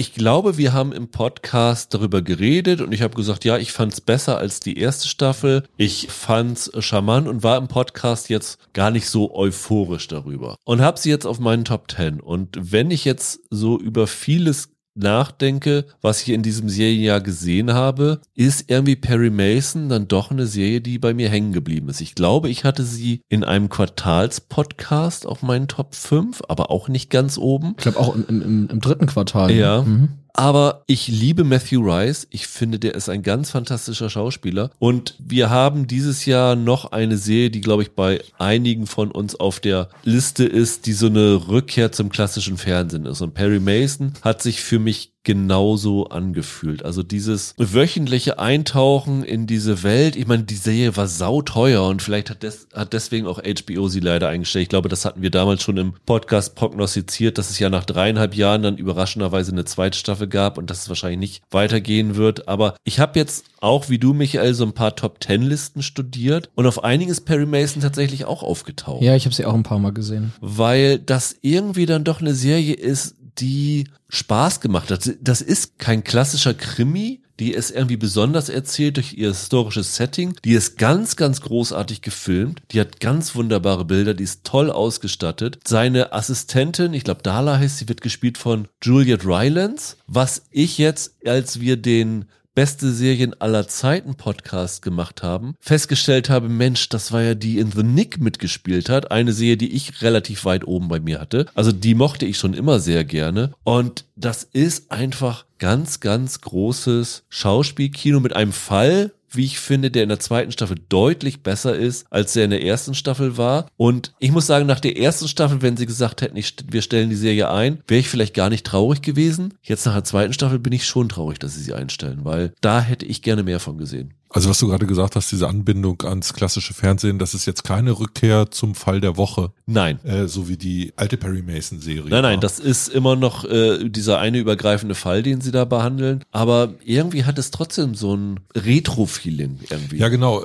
Das wirkt ein bisschen wieder wie so ein, das ist so eine, so eine klassische Hollywood-Epoche, in der das Ganze spielt. Ne? Ja keine Ahnung, von, von weitem gibt's da dann plötzlich wie so Chinatown-Vibes von Polanski. Ja. ja. Also, wer sie noch nicht gesehen hat, sollte mal reinschauen. Wer vielleicht nach der ersten Staffel auch keine Lust mehr hatte, sollte trotzdem vielleicht mal in die zweite reingucken, weil ich finde, die steht für sich alleine. Man muss die erste nicht sehen und Matthew Rice mit seinem Hut dazu gucken. Also, der ist einfach super, genauso wie seine Ehefrau Carrie Russell immer super ist. Der Platz neun bei Holger ist der gleiche Platz, den Roland auf der neun hatte. Das heißt, da müssen wir noch ein bisschen warten. Der Platz neun bei euch, jetzt verrate ich schon mal was, äh, Holger zumindest, war der Platz 10 von Holger, über den wir rüberspringen müssen, sodass wir bei Platz 8 von Roland angekommen okay. sind. Eine Serie, die bei euch auf Platz 55 gelandet ist mit drei Nennungen und Raffaele A. sagt dazu herrlich, ein straighter Krimi ohne riesiges Chichi, aber mit klasse Schauspielern. Ja, The Gold. Also auch schon wieder eine BBC-Serie. Ist hier bei Paramount gelaufen, ne? Die hatte ich tatsächlich am Anfang letzten Jahres Jahres auf meiner Vorfreude-Liste und dann habe ich sie selber fast ein bisschen vergessen. Ich glaube, Michael hatte sie auch mal irgendwie als lobende Erwähnung bei einem Quartals Vierteljahr für Quartalspodcast ja. dabei und ein alter Kumpel von mir, der Autor Bernd Frenz, der hat mich dann immer wieder mit äh, genervt und gesagt, guck dir endlich mal und so und zu Recht. Und ich fand die tatsächlich sehr unterhaltsam und gut gemacht. Man muss vielleicht wirklich hier nochmal sagen, worum es geht. Es geht um einen spektakulären Goldraub von 1983. Ich glaube, das war damals der größte Raub, zumindest der britischen Geschichte. Das ist der sogenannte Brinks-Met-Raub in Heathrow haben sechs Gangster Gold erbeutet. Die sind eigentlich wegen der Schließfächer, die dort waren, angekommen, meine ich, oder wegen des Tresorraums. Da stand da tatsächlich dieses Gold rum. Umgerechnet im Wert von heute ungefähr 110 Millionen Euro. Ich hoffe, Sie hatten eine Transportmöglichkeit dabei. Ähm, die hatten sie tatsächlich dabei und das, das Gold stand da rum, weil das eigentlich am nächsten Tag weiterverfrachtet werden sollte und weil in diesem Tresorraum kein Platz mehr war. Okay. Da hatten diese Gangster allerdings ein Problem, weil sie auf sowas nicht vorbereitet waren, wussten sie nicht, wie bringen wir das Gold wieder an den Mann, weil das War sehr reines Gold, das wurde, wurde erkannt. Dann gab es natürlich noch das Problem der Geldwäsche. Und der Fall ist unter anderem deshalb so berühmt, also einmal natürlich wegen dieser wahnsinnigen Summe, zum anderen aber auch, weil im Zuge dieser Geldwäsche ist sehr viel Geld in die Londoner Docklands geflossen. Also wenn man so will, quasi die Hafen City, was in Hamburg die Hafen City ja. ist, sind die Docklands von London. Super schickes, teilweise auch futuristisches Yuppie-Viertel. Da ist die Kohle geblieben und die auch, das Gold ist auch bis heute, glaube ich, zum großen Teil nicht wieder aufgetaucht, obwohl sehr viele Leute verhaftet worden sind. Ich kann dieser Serie nur, nur zwei Sachen vorwerfen. Das eine ist, man darf da keine super wahnsinnig spannende Geschichte erwarten. Also eine Spannung ergibt sich eher daraus, dass das halt Spaß macht, diesen wirklich sehr äh, coolen Figuren, auch den Polizisten und sehr guten Darstellern und mit sehr guten Dialogen, einen werde ich gleich noch mehr erlauben zu zitieren, zu folgen. Das ist gut gemachtes True Crime. Im Großen und Ganzen bleibt das, glaube ich, auch ziemlich nah an der Handlung. Auch so, sogar Sachen, wo nicht so ganz klar ist, was da passiert ist. Also sind auch Leute gestorben zum Beispiel. Das lassen sie dann auch so ein bisschen im Wagen, was ich ziemlich gut fand. Und es ist very British. Also ich würde tatsächlich so weit gehen zu sagen, wenn man dieses Jahr eine gut gemachte britische Serie sehen will, die auch so ein bisschen was über britische Geschichte erzählt, in dem Fall die 80er, dann ist es leider nicht The Crown gewesen, sondern The Gold. Ich will noch mal kurz, es gibt viele Figuren, die ich klasse fand, aber als, zwei Figuren, die ich super fand. Es gibt einmal einen Anwalt, der bei dieser Geldwäsche helfen soll, Edwin Cooper, gespielt von Dominic Cooper. Und der hat einen Kompagnon, das ist so eine Art Makler, meine ich, äh, Gordon Perry, gespielt von Sean Harris. Und der Cooper ist ein Aufsteiger, hat eine reiche Frau geheiratet, hat inzwischen richtig Asche. Der Perry ist so ein Rattengesicht von der Straße eigentlich immer noch geblieben. Und dann wollen die irgendwann was besprechen und dann sagt der Gordon Perry zu dem Cooper, let's talk it over at lunch. Und dann sagt der andere, lunch. That's what people like you like to do, don't you? Und dann sagt der Anwalt, yes, but we don't like to do it with people like you. Das fand ich halt super. Und solche Dialoge hat, hat man wirklich oft. Hugh Bonville ist dabei als der Chef der Polizeitruppe. Der ist auch klasse. Ich war nie ein Downton Abbey Fan. Ich finde den hier super in der Rolle. Hat auch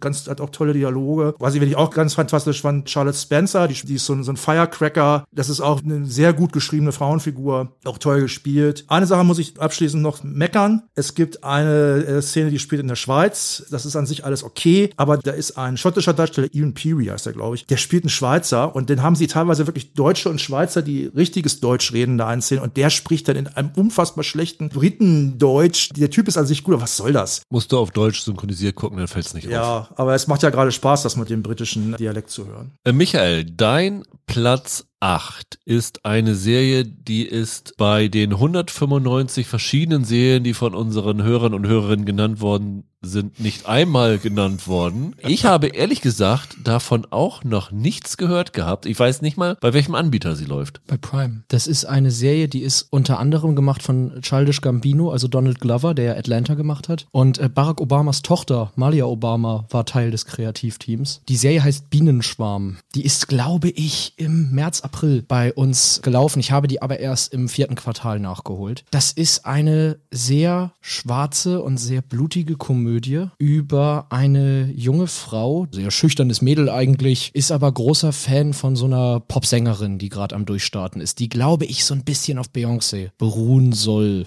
ja, sie ist da in so einer sehr obsessiven Fanliebe und hat dann die lustige Idee, weil sie sowieso keinen Bock auf irgendwas anderes im Leben hat, der nachzufahren und dann quasi so die auf ihrer Tour durch die USA zu begleiten und immer mit dem Auto oder irgendwie mit Anhalter dann die Station abzufahren. Und was die gute Frau halt so gar nicht ab kann, ist, wenn jemand ihr Idol in irgendeiner Form im Gespräch kritisiert oder auf Twitter mal einen negativen Kommentar über die schreibt, weil dann bringt sie diese Person sehr grausam um. Ah ja, da habe ich von gelesen. Ich erinnere mich. Die war richtig gut. Habe ich eigentlich nicht gedacht, weil so, so eine Satire auf so toxische Fankultur, das kann halt schnell schief gehen. Aber die hat richtig witzige Momente. Die hat auch total irre Gastauftritte. Ich glaube, was man, wenn man von der gehört hat, dann, dass Billie Eilish da ja mitspielt. Die hat einen Gastauftritt als eine äh, Sektenanführerin. Ziemlich irre. Und ich habe ja dieses Jahr auch Atlanta für mich entdeckt. Ich habe die endlich mal nachgeholt. Und ich finde, Donald Glover und sein Team haben einen sehr bissigen Stil. Das muss man mögen, sonst ist es schwierig. Aber was denen vor allem sehr gut gelingt, ist, dich zu überraschen. Also ich hatte nach zwei Folgen eine ziemlich genaue Idee, was jetzt die nächsten fünf Folgen noch so auf mich zukommt und musste das jede Episode quasi zweimal dann verwerfen. Das schlägt echt irre Haken. Man muss das abkönnen, wie blutig die ist, wie sie dann diese Leute, diese Hater, wie sie die dann nennt, in Stücke zerlegt. Das ist schon ziemlich unappetitlich, aber ich fand die witzig, ich fand die scharf. In ihrer Kritik. Und es war, glaube ich, die erste Serie, bei der ich das Gefühl hatte, wenn du so Twitter-Einblendungen hast oder TikToks siehst oder so, dass die den Ton von sozialen Netzwerken trifft. Also, dass das nicht, wie man es dann halt oft hat, ne, irgendwie 40-jährige Drehbuchautoren versuchen so zu schreiben wie 19-Jährige aus einer Twitter-Bubble, sondern dass das wirklich wie authentische Social-Media-Posts aussieht. Zeigt dann auch, dass die sich sehr damit auseinandergesetzt haben. Ja, war so ein schräges kleines Highlight dieses Jahr und es war irgendwie das Jahr der schrägen Serien. Deswegen passt die da ganz gut, glaube ich. Mein Platz 8 ist bei euch auf Platz 91 gelandet mit vier Nennungen. Tom B. sagt, ich will mehr davon sehen, dann hoffentlich etwas hochwertiger produziert. Einige Szenen wirkten schon sehr einfach, aber die Welt ist interessant und spannend und hat das Potenzial zu mehr. Und Arndt W. sagt, die Krimi-Handlung ist zwar nur solide, aber darum geht es beim Gucken ja gar nicht. Es geht darum, den Handelnden beim Interagieren zu sehen zu dürfen. Und er schreibt dazu noch, dass sein Grund, das anzusehen, war, da hier wieder Zahn McClanen am Werk ist, mussten wir uns das natürlich auch mhm. gönnen. Und das war tatsächlich für mich auch der Grund. Es ist Dark Winds, mhm. die bei RTL Plus gelaufen ist mit ihrer ersten Staffel. Und ja, ich habe schon oft gesagt, ich glaube, seit Westworld, wie super ich Zahn McClanen finde. In Reservation Dogs war er super. In Echo war er für mich eins der wenigen Highlights in der ersten Folge. Äh, da ist er der Vater von ihr. Ich finde ihn einen ganz, ganz großartigen Schauspieler. Und hier in dieser ja, Krimiserie nach Romanen Roman von, Holger, du kennst den Autor, ne? Tony Hillerman. War Tony Hillerman, genau. Die im Monument Valley der 70er, 80er Jahre spielen, fand ich ganz, ganz klasse. Also es war so eine kleine Krimiserie. Ich bin meistens ja nicht so ein großer Krimi-Fan, aber da hat mir einfach das Setting total gefallen. Einmal die Welt vom Monument Valley, dann äh, die Besetzung mit diesen komplett indigenen Darstellern, auch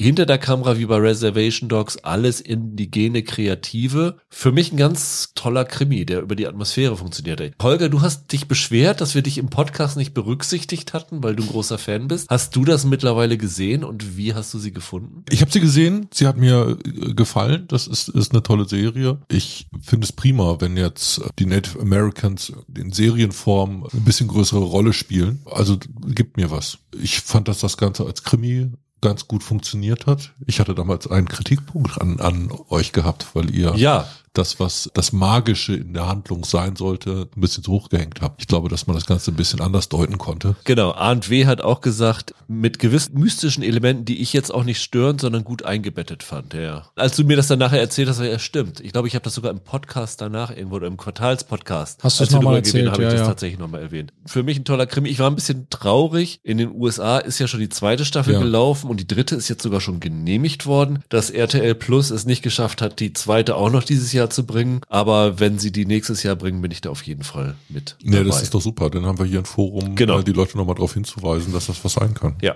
Platz 8 bei Holger ist eine Serie, die auf Platz 66 bei euch gelandet ist. Und Jens D. sagt dazu, seht ihr Marvel, so wird das gemacht. Haha. Moving, eine koreanische Serie bei Disney Plus. Eigentlich der Versuch von Disney Plus, damit den asiatischen Markt zu knacken. Ich glaube, man kann dazu noch sagen, Geheimtipp, obwohl ihr beide darüber gesprochen habt. Ne? Ja, und auch positiv. Und auch positiv. Trotzdem meine Frage, wie weit habt ihr sie denn geschaut? Waren damals schon alle Folgen da? Nein, wir hatten damals sieben Folgen ja. geguckt. Ja, genau. Und ich habe ehrlich gesagt es bis heute nicht geschafft, sie zu Ende zu gucken. Ich habe auf zwei Reisen mir die verfügbaren Folgen immer runtergeladen gehabt, um sie zu schauen ja. und bin irgendwie nicht dazu gekommen. You ain't seen nothing yet. Das Ganze beginnt als Highschool Coming of Age Romanze, um so eine Aufgabe, eine Freundschaft von zwei Außenseiter-Teens in einer Welt, wo es halt Menschen mit Superkräften gibt, einige wenige und äh, es gibt dann quasi so ein, so ein geheimen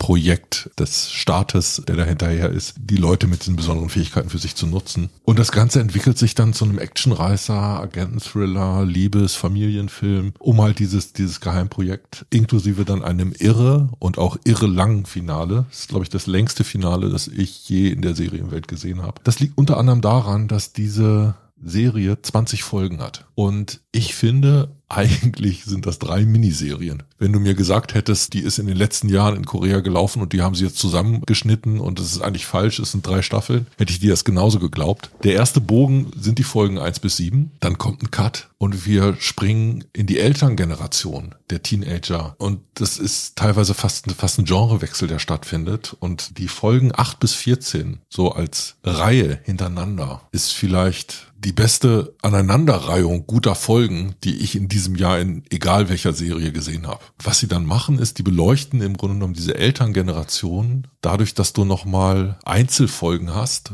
wo plötzlich in einer anderen Zeit eine Figur, die vorher Nebenfigur war, in den Mittelpunkt rückt. Das Mädchen, das die weibliche Hauptrolle zu spielen scheint, hat einen Vater, den wir nur kurz in dem Imbiss haben stehen sehen. Über den gibt's dann die Einzelfolge Das Monster. Und das Ding allein ist ein Hammer. Das ist irre. Also sehr, sehr geil. Und am Ende schließt sich dann ein Finale an, das, wenn ich das richtig im Kopf habe, über vier Folgen der Staffel geht. Mit riesiger Action. Das hattet ihr schon so ein bisschen vermutet, dass wenn Superhelden draufsteht, dann nochmal so richtig äh, vom Leder gezogen werden muss. Das passiert in Teilen auch, aber in einer Art und Weise, wie Marvel das zum Beispiel nie machen würde. Du hast in einem Finale, in dem sich die Figuren kloppen, unter anderem zwei Bösewichte, die gerade dabei sind zu verlieren und die sich dann einen Blick zuwerfen. Cut Rückblende, wie diese beiden Bösewichte sich in einem koreanischen Knast kennengelernt haben. Und du kriegst im Finale nochmal eine Origin-Story der Gegenseite. Irrsinn. Macht niemand in der Serienwelt da draußen. Diese Serie ist bei mir die ganze Zeit gesprungen. Zwischen den Plätzen vier und acht konnte ich mich nicht entscheiden.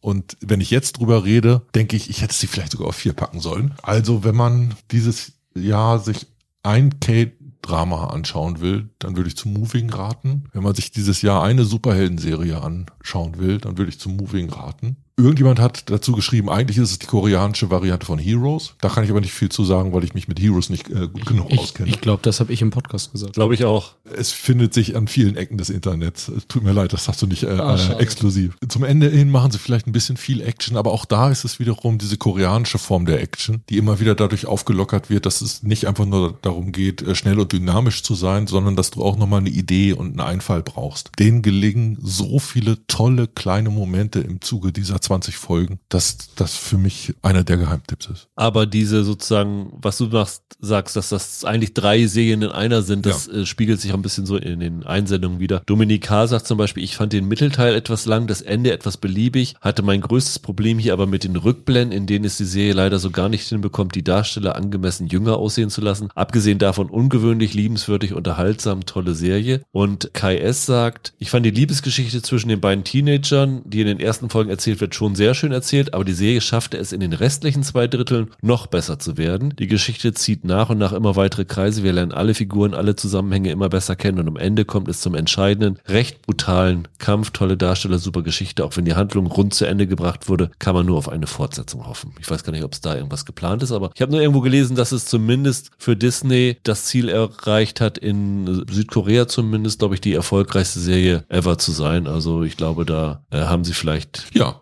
genau. Das, Chancen. das Ganze für, glaube ich, 46 Millionen. Da können sich viele ein Beispiel dran nehmen, wie viel man hinbekommen kann mit dem Geld. Wohlgemerkt für 20 Folgen, ne? Also Ja, wenn genau. du das Durchschnittspreis für Folge Ja. siehst, ist das sehr gering. Euer Platz 8 wird jetzt tatsächlich mal genannt. Und es ist eine Serie, die schon der besten Serien aller Zeiten Liste sehr weit oben aufgetaucht ist. Nämlich es ist die dritte Staffel von Ted Lasso. Gitte D sagt, ach, wäre ich gerne Mitglied der Diamond Dogs. Es ist auffällig, wenn man hier so eure Stimmen liest. 38 Nennungen gab es von euch, also sehr, sehr viele. Dass viele finden, dass diese dritte Staffel durchaus schwächer ist als der Rest. Fabian B. sagt, meine Feelgood-Serie der Pandemie-Jahre geht sicherlich mit inhaltlichen Schwächen zu Ende. Trotzdem habe ich auch die finale Staffel gerne geguckt. Tando sagt, trotz schwächeren Folgen in der Mitte hatte ich wieder unfassbar viel Spaß mit dem AFC Richmond. Dennis F. sagt, es war nicht alles perfekt und hier und da hätte man sich etwas anderes gewünscht, aber trotzdem ein schönes Ende einer super Serie. Ich war traurig, diese Serie zu verlieren, aber auch froh, dass die Serie nicht totgeritten wurde. Sebastian B. sagt, die letzte Staffel war nicht perfekt, aber keine Serie schafft es besser, Emotionen zu wecken von Tränen in den Augen bis zum ausgiebigen Lachflash war wieder alles dabei. Also es ist definitiv sicherlich nicht die beste Staffel, mit der die Serie zu Ende gegangen ist. Aber das ist tatsächlich eine Serie, wo ich glaube, dass die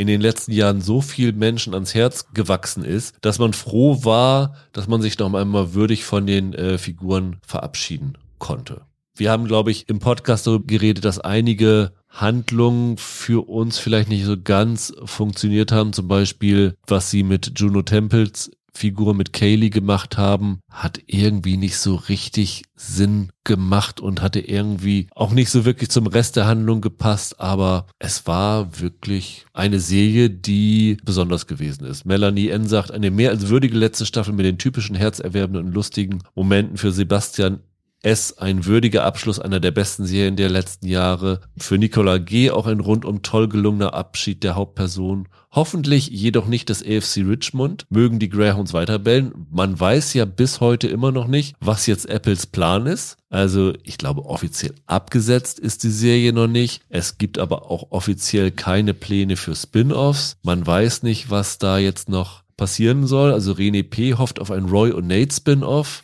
wäre sicherlich eine Möglichkeit. Ich glaube, es gibt hier sehr, sehr viele Möglichkeiten in diesem Universum zu bleiben. Und äh, ja, für Philipp S. fand ich sehr schön. Leider hatte selbst für mich als Fußballfan, Sehen-Junkie, Bill Lawrence, Enthusiast, Volleyballcoach und Sportlehrer Staffel 3 einige unübersehbare Schwächen. Glücklicherweise hat sich die Staffel dann gegen Ende wieder gefangen und der Serie, wie ich finde, ein schönes Ende bereitet. Das finde ich auch. Also das war ein rundes Finale am Ende, wo man sagt dann, ja, ist gut zu Ende gegangen für alle Figuren und irgendwie möchte ich dann doch noch eine vierte Staffel haben, aber wenn sie es dann doch nicht weiterführen, ist es, glaube ich, ein guter Zeitpunkt, um die Serie zu beenden. Dann kommen wir zu Rolands Platz 7. Es ist eine Serie, die relativ weit auch bei unseren Hörern und Hörerinnen oben gelandet ist, auf Platz 15 mit 22 Nennungen. Für Fabian G. eine der Größte Überraschung 2023, fresh, dynamisch, innovativ, böse und für Nico B. der Inbegriff von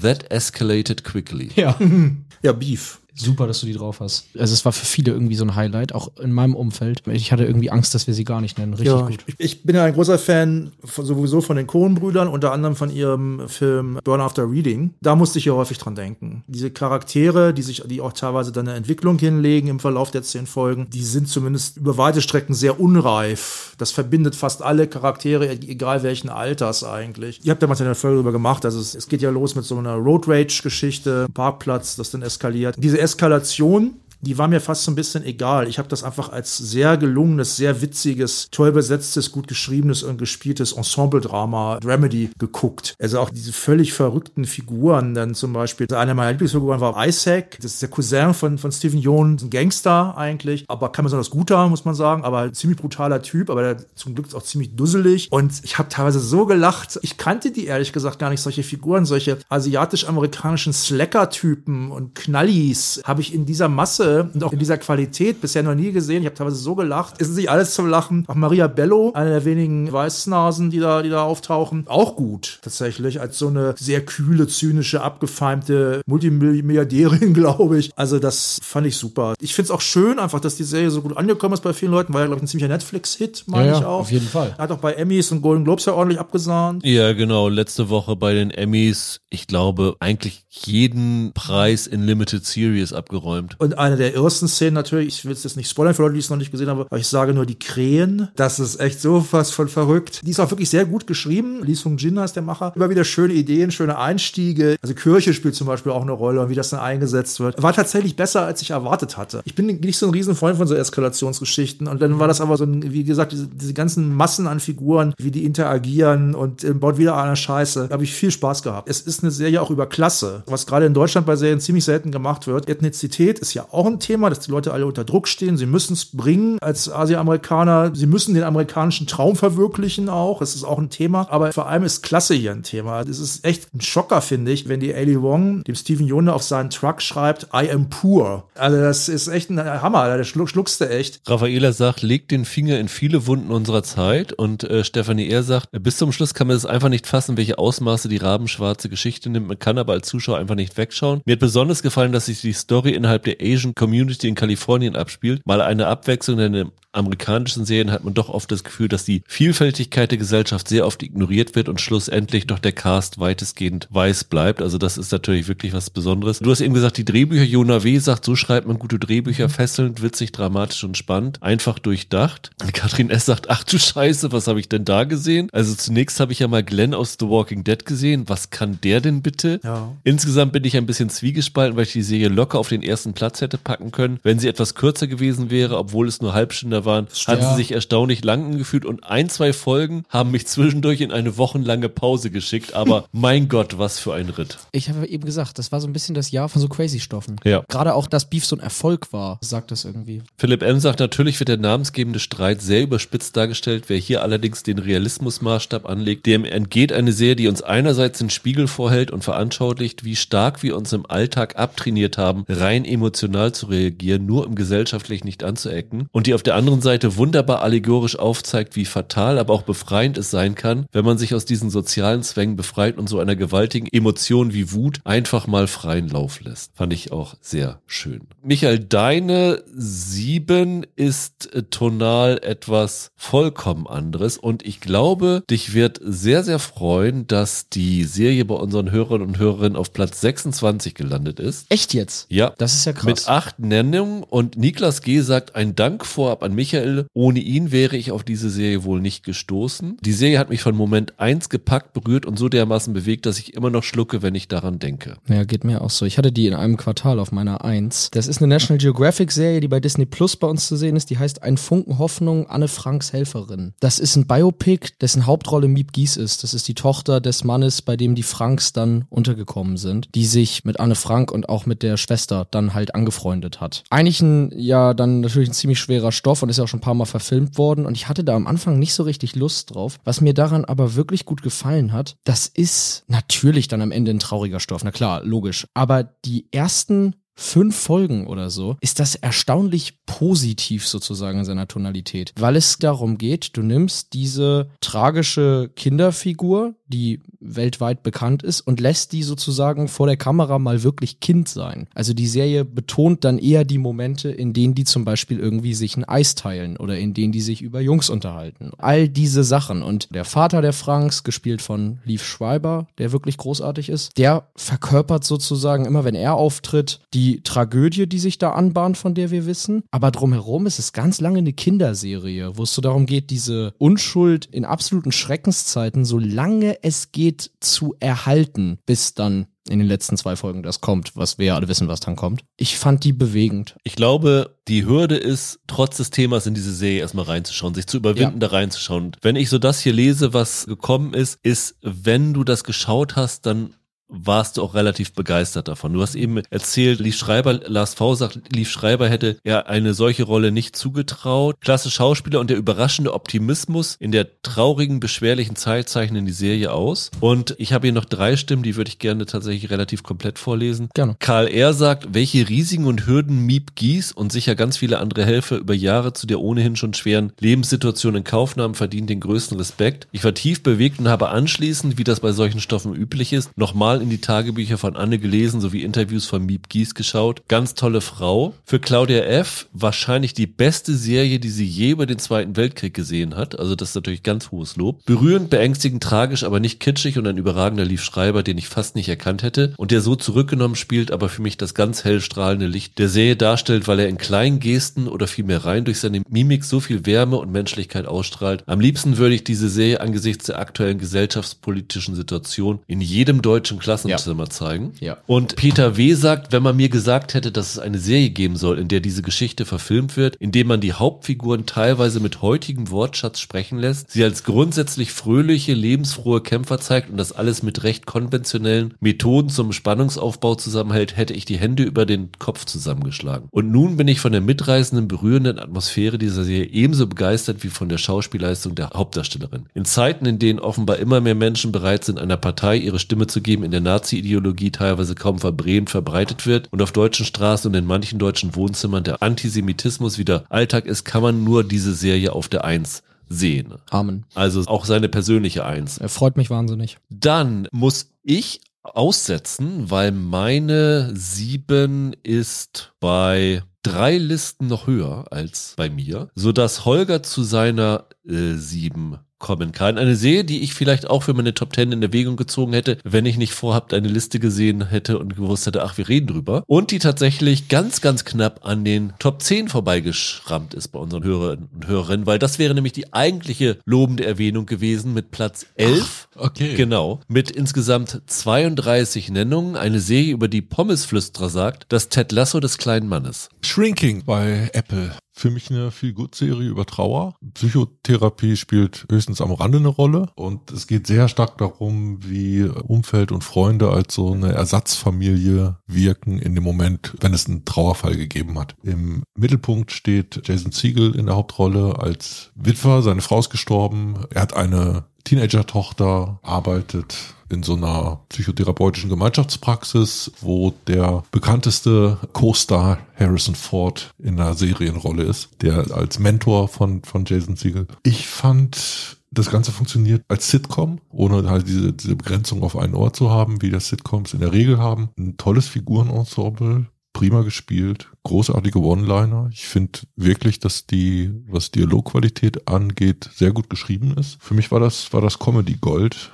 Und das wäre so eine Serie, da würde ich ein bisschen einen Ted Lasso-Vergleich ziehen. Ja, ist ja natürlich auch das gleiche Team, das dahinter steckt, ne? Genau. Man muss sich nicht davon abschrecken lassen, es geht nicht wirklich um Psychotherapie. Das ist nur ein Motor dafür, der es glaubhaft macht, dass dort anders und direkt über Gefühle gesprochen wird. Und es geht ganz stark so darum, wie Figuren mit der Wahrheit umgehen oder dem Verheimlichen der Wahrheit. Ja, das war ein äh, Überraschungshit. Ich habe den, ich habe den nicht kommen sehen und ich glaube, der krank daran, dass ihn viel zu wenige gesehen haben. Äh, Stichwort Überraschung. Entschuldige, ich muss mal ganz kurz äh, rüber moderieren. Rüdiger, warum hast du die nicht auf deiner Top 10? Du warst doch so Habe ich doch gerade gesagt, ich hätte sie in meinen Top 10 gehabt, wenn ich nicht Volkers Liste gesehen hätte. Es war eine von den Serien gewesen, Gut. die bei mir drin gewesen wären. Ich habe die in deiner Top 5 erwartet. Du warst so ein Fan davon. Ja, aber dann habe ich doch einige Serien gesehen, die noch drüber waren. Also wahrscheinlich wäre es bei mir neun oder zehn so gewesen. Die wiederkehrende Notiz in allen Nachrichten war, ich würde sie mal zusammenfassen von Sabine, bin seit Star Wars Episode 4 eine neue Hoffnung verliebt in Harrison Ford.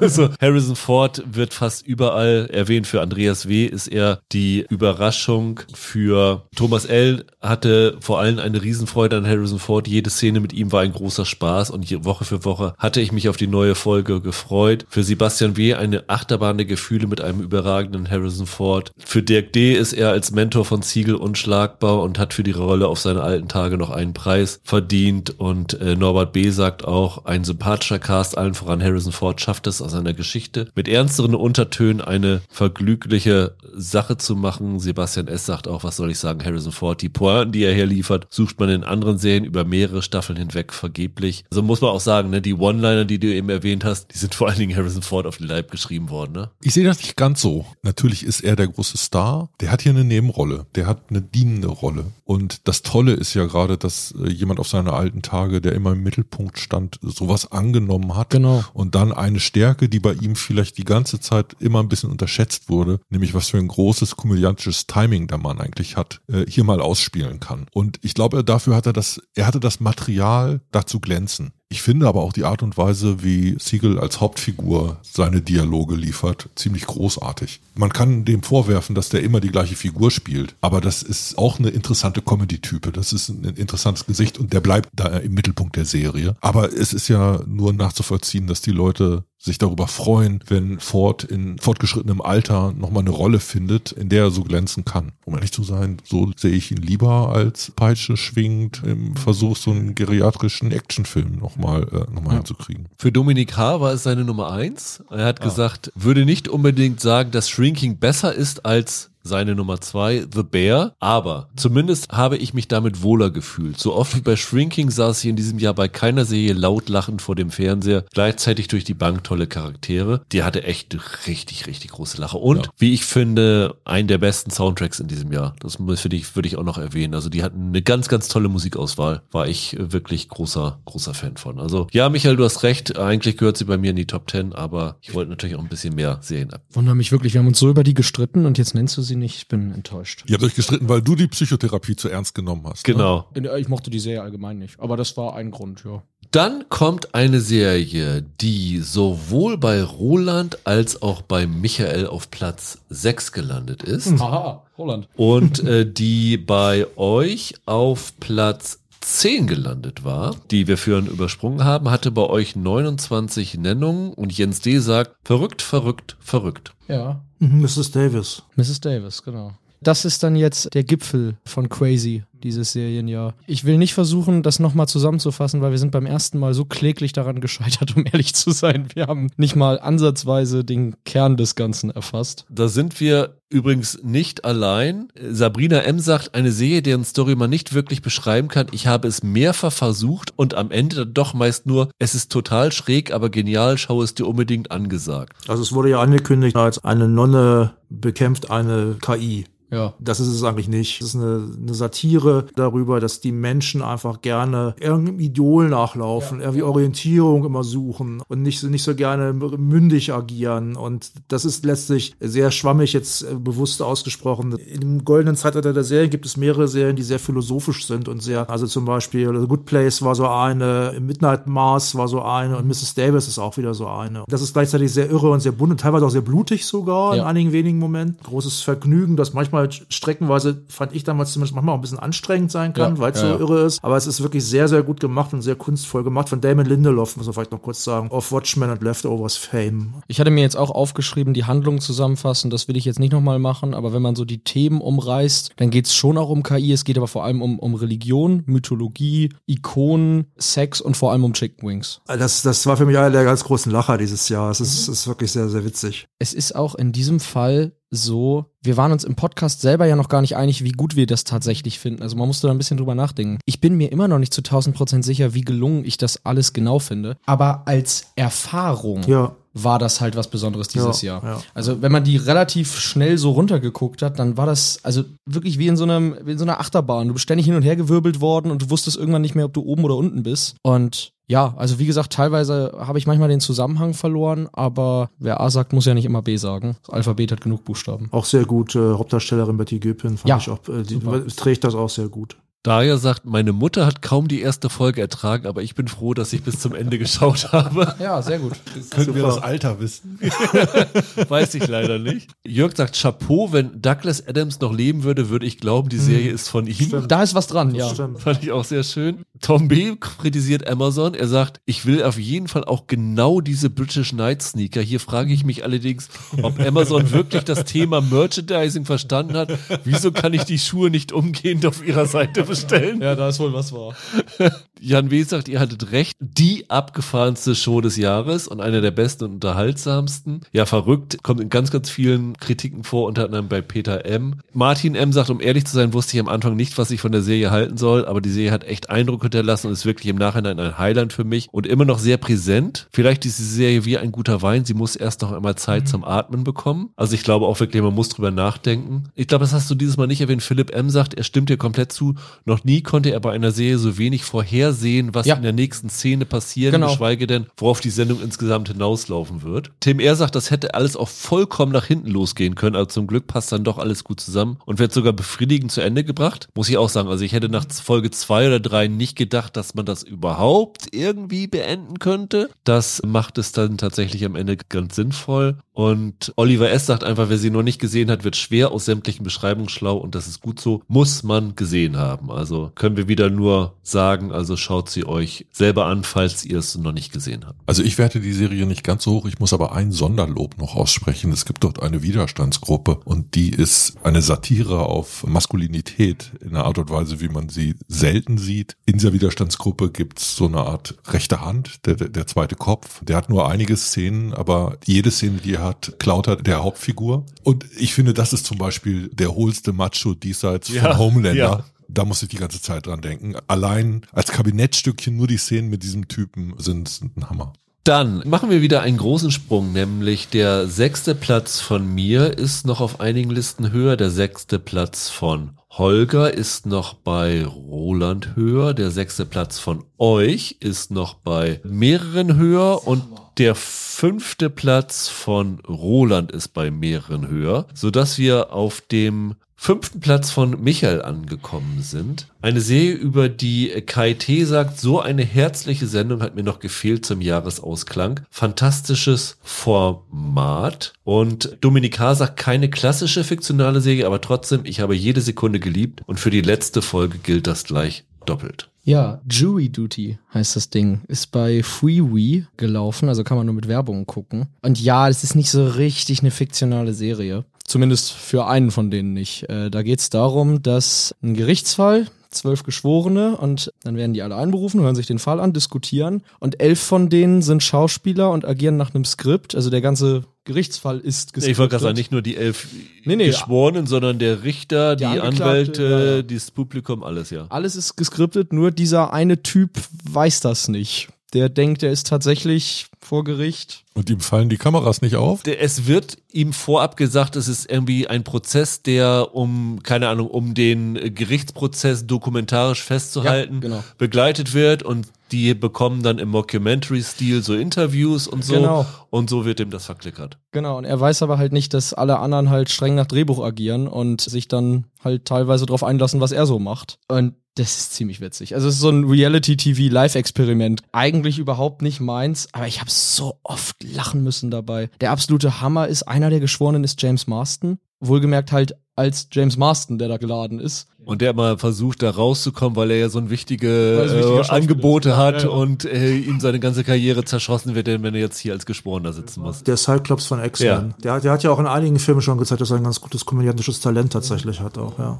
Ich glaube, die beste Stelle, du hast auch reingeguckt, weil du hast es mir geschrieben. Du hattest sie auf der Liste, ich habe sie auf einigen anderen Listen gesehen, die ist ja auch bei, also Marston war, glaube ich, für einen Emmy oder für einen Golden Globe nominiert. War, ja, für irgendwas war er nominiert. War auch bei euch fünfmal genannt worden, ist auf Platz 48 gelandet. Ich habe gesagt, da muss ich jetzt mal reinschauen. Konnte ich jetzt nicht im Urlaub machen, weil es irgendwie Freebie nicht runterladbar ist, warum auch immer. Hab's dann hier geschaut und hab die erste Folge geguckt und hab gedacht, Hammer ist das geil, das kommt in meine Top 10 rein. Also allein diese eine Szene, wenn sie da irgendwie dann diese geschworenen Befragung haben, um zu gucken, wer jetzt nun da von Verteidigung und ja. Anklage dann in die Jury gelassen wird und dann werden die einmal Fragen gestellt. Genau. Und dann steht James Marston dran und dann so, haben Sie schon mal in einer Jury gedient? Ja. Hier in Kalifornien? Nee, nee, nicht. Wo denn? In Cannes. das finde ich wirklich sehr lustig. Also das ist super. Und in der ersten Folge gab es mindestens zehn Szenen, in denen ich laut ja. schreiend losgelacht habe. Das war ja. unfassbar lustig. Und dann habe ich aber weitergeguckt und ich fand, es hat sich dann in Folge zwei und drei, wenn dieser Prozess losgeht, für mich so ein bisschen totgelaufen. Und deswegen hat es für mich dann doch nicht auf die Liste geschafft. Aber die erste Folge müsst ihr euch unbedingt angucken. Das ist mit das Lustigste, was ich in diesem Jahr gesehen habe. Klingt sehr witzig, ja. Ihr müsst, euch auch, ihr müsst euch schon noch den Rest angucken. Also das stimmt, natürlich ist da dann nicht jede Situation Brüller, weil die ja so ein bisschen mit dem arbeiten, was von dem Typen halt auch kommt. Ne? Das ist halt quasi so ein reales Truman-Show-Pendant. Das ist irgendwie, ist es echt, es war echt faszinierend zuzugucken, wie dieser Typ sich immer mehr fragt, sag mal, wo bin ich denn hier eigentlich gelandet? Diese Doku könnt ihr niemals senden, die ihr hier aufnehmt. Wirklich super. Man muss sagen, mit diesem Ronald Gladden, das ist die echte Person, ja, genau. das haben sie nachher auch gesagt, haben sie einen echten Glücksgriff gelandet, weil sie hätten nicht gedacht, dass sie irgendwie den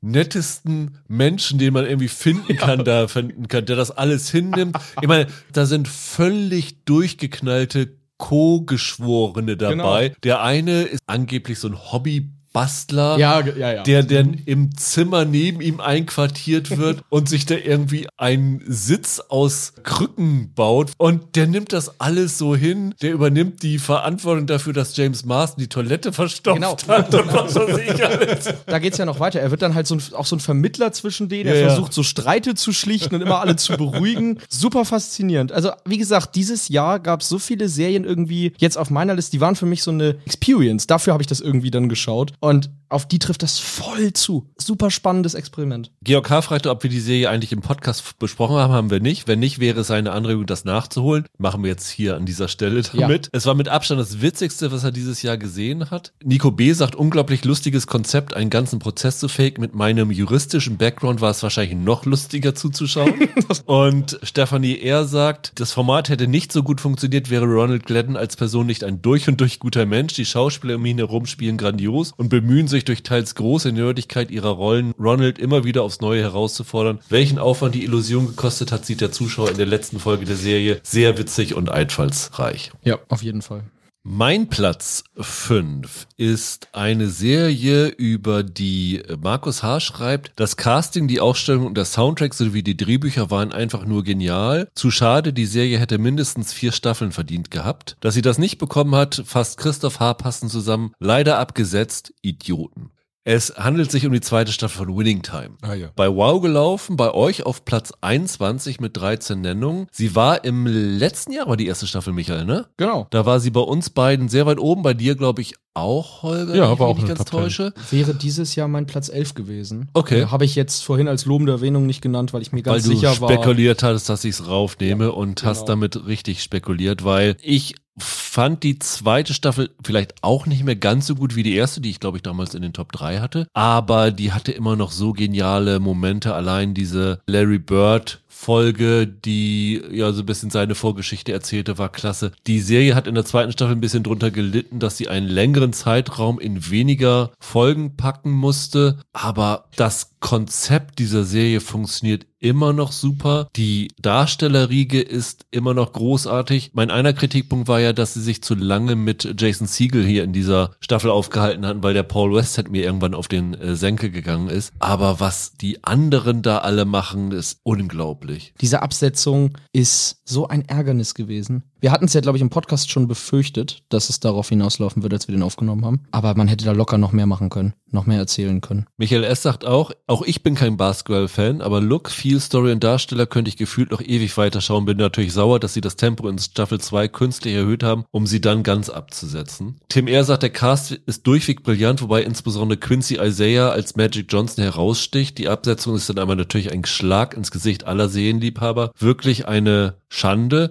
Er musste auch sagen, sie haben, glaube ich, die erste Staffel, meine ich, parallel zu den Basketball-Playoffs in den USA gestartet. Und die zweite Staffel haben sie so unmotiviert in irgendwie der Zeit rausgebracht, wo das Interesse an Basketball überhaupt nicht da war und das so isoliert versendet, dass man schon merkte, dass das eine Serie war, wo HBO Max im Zuge der Sparmaßnahmen von vornherein gesagt hat, die ist zu teuer, die hauen wir rein. Alexandra S. sagt auch, ich bin so traurig, dass die Serie abgesetzt worden ist. Ich kann es einfach nicht verstehen. Die Serie endet wenigstens nicht auf einem Cliffhanger, aber die Serie war so innovativ mit den Bildern und dem Produktionsdesign. Igor S. sagt, es hat wieder eine große Freude gemacht, den Lakers beim Spielen zuzuschauen. Ich glaube, er ist Lakers-Fan. Dass die Staffel mit der Meisterschaft für die Celtics endete, war angesichts der Tatsache, dass die Serie abgesetzt wurde, dann aber doch etwas unbefriedigend.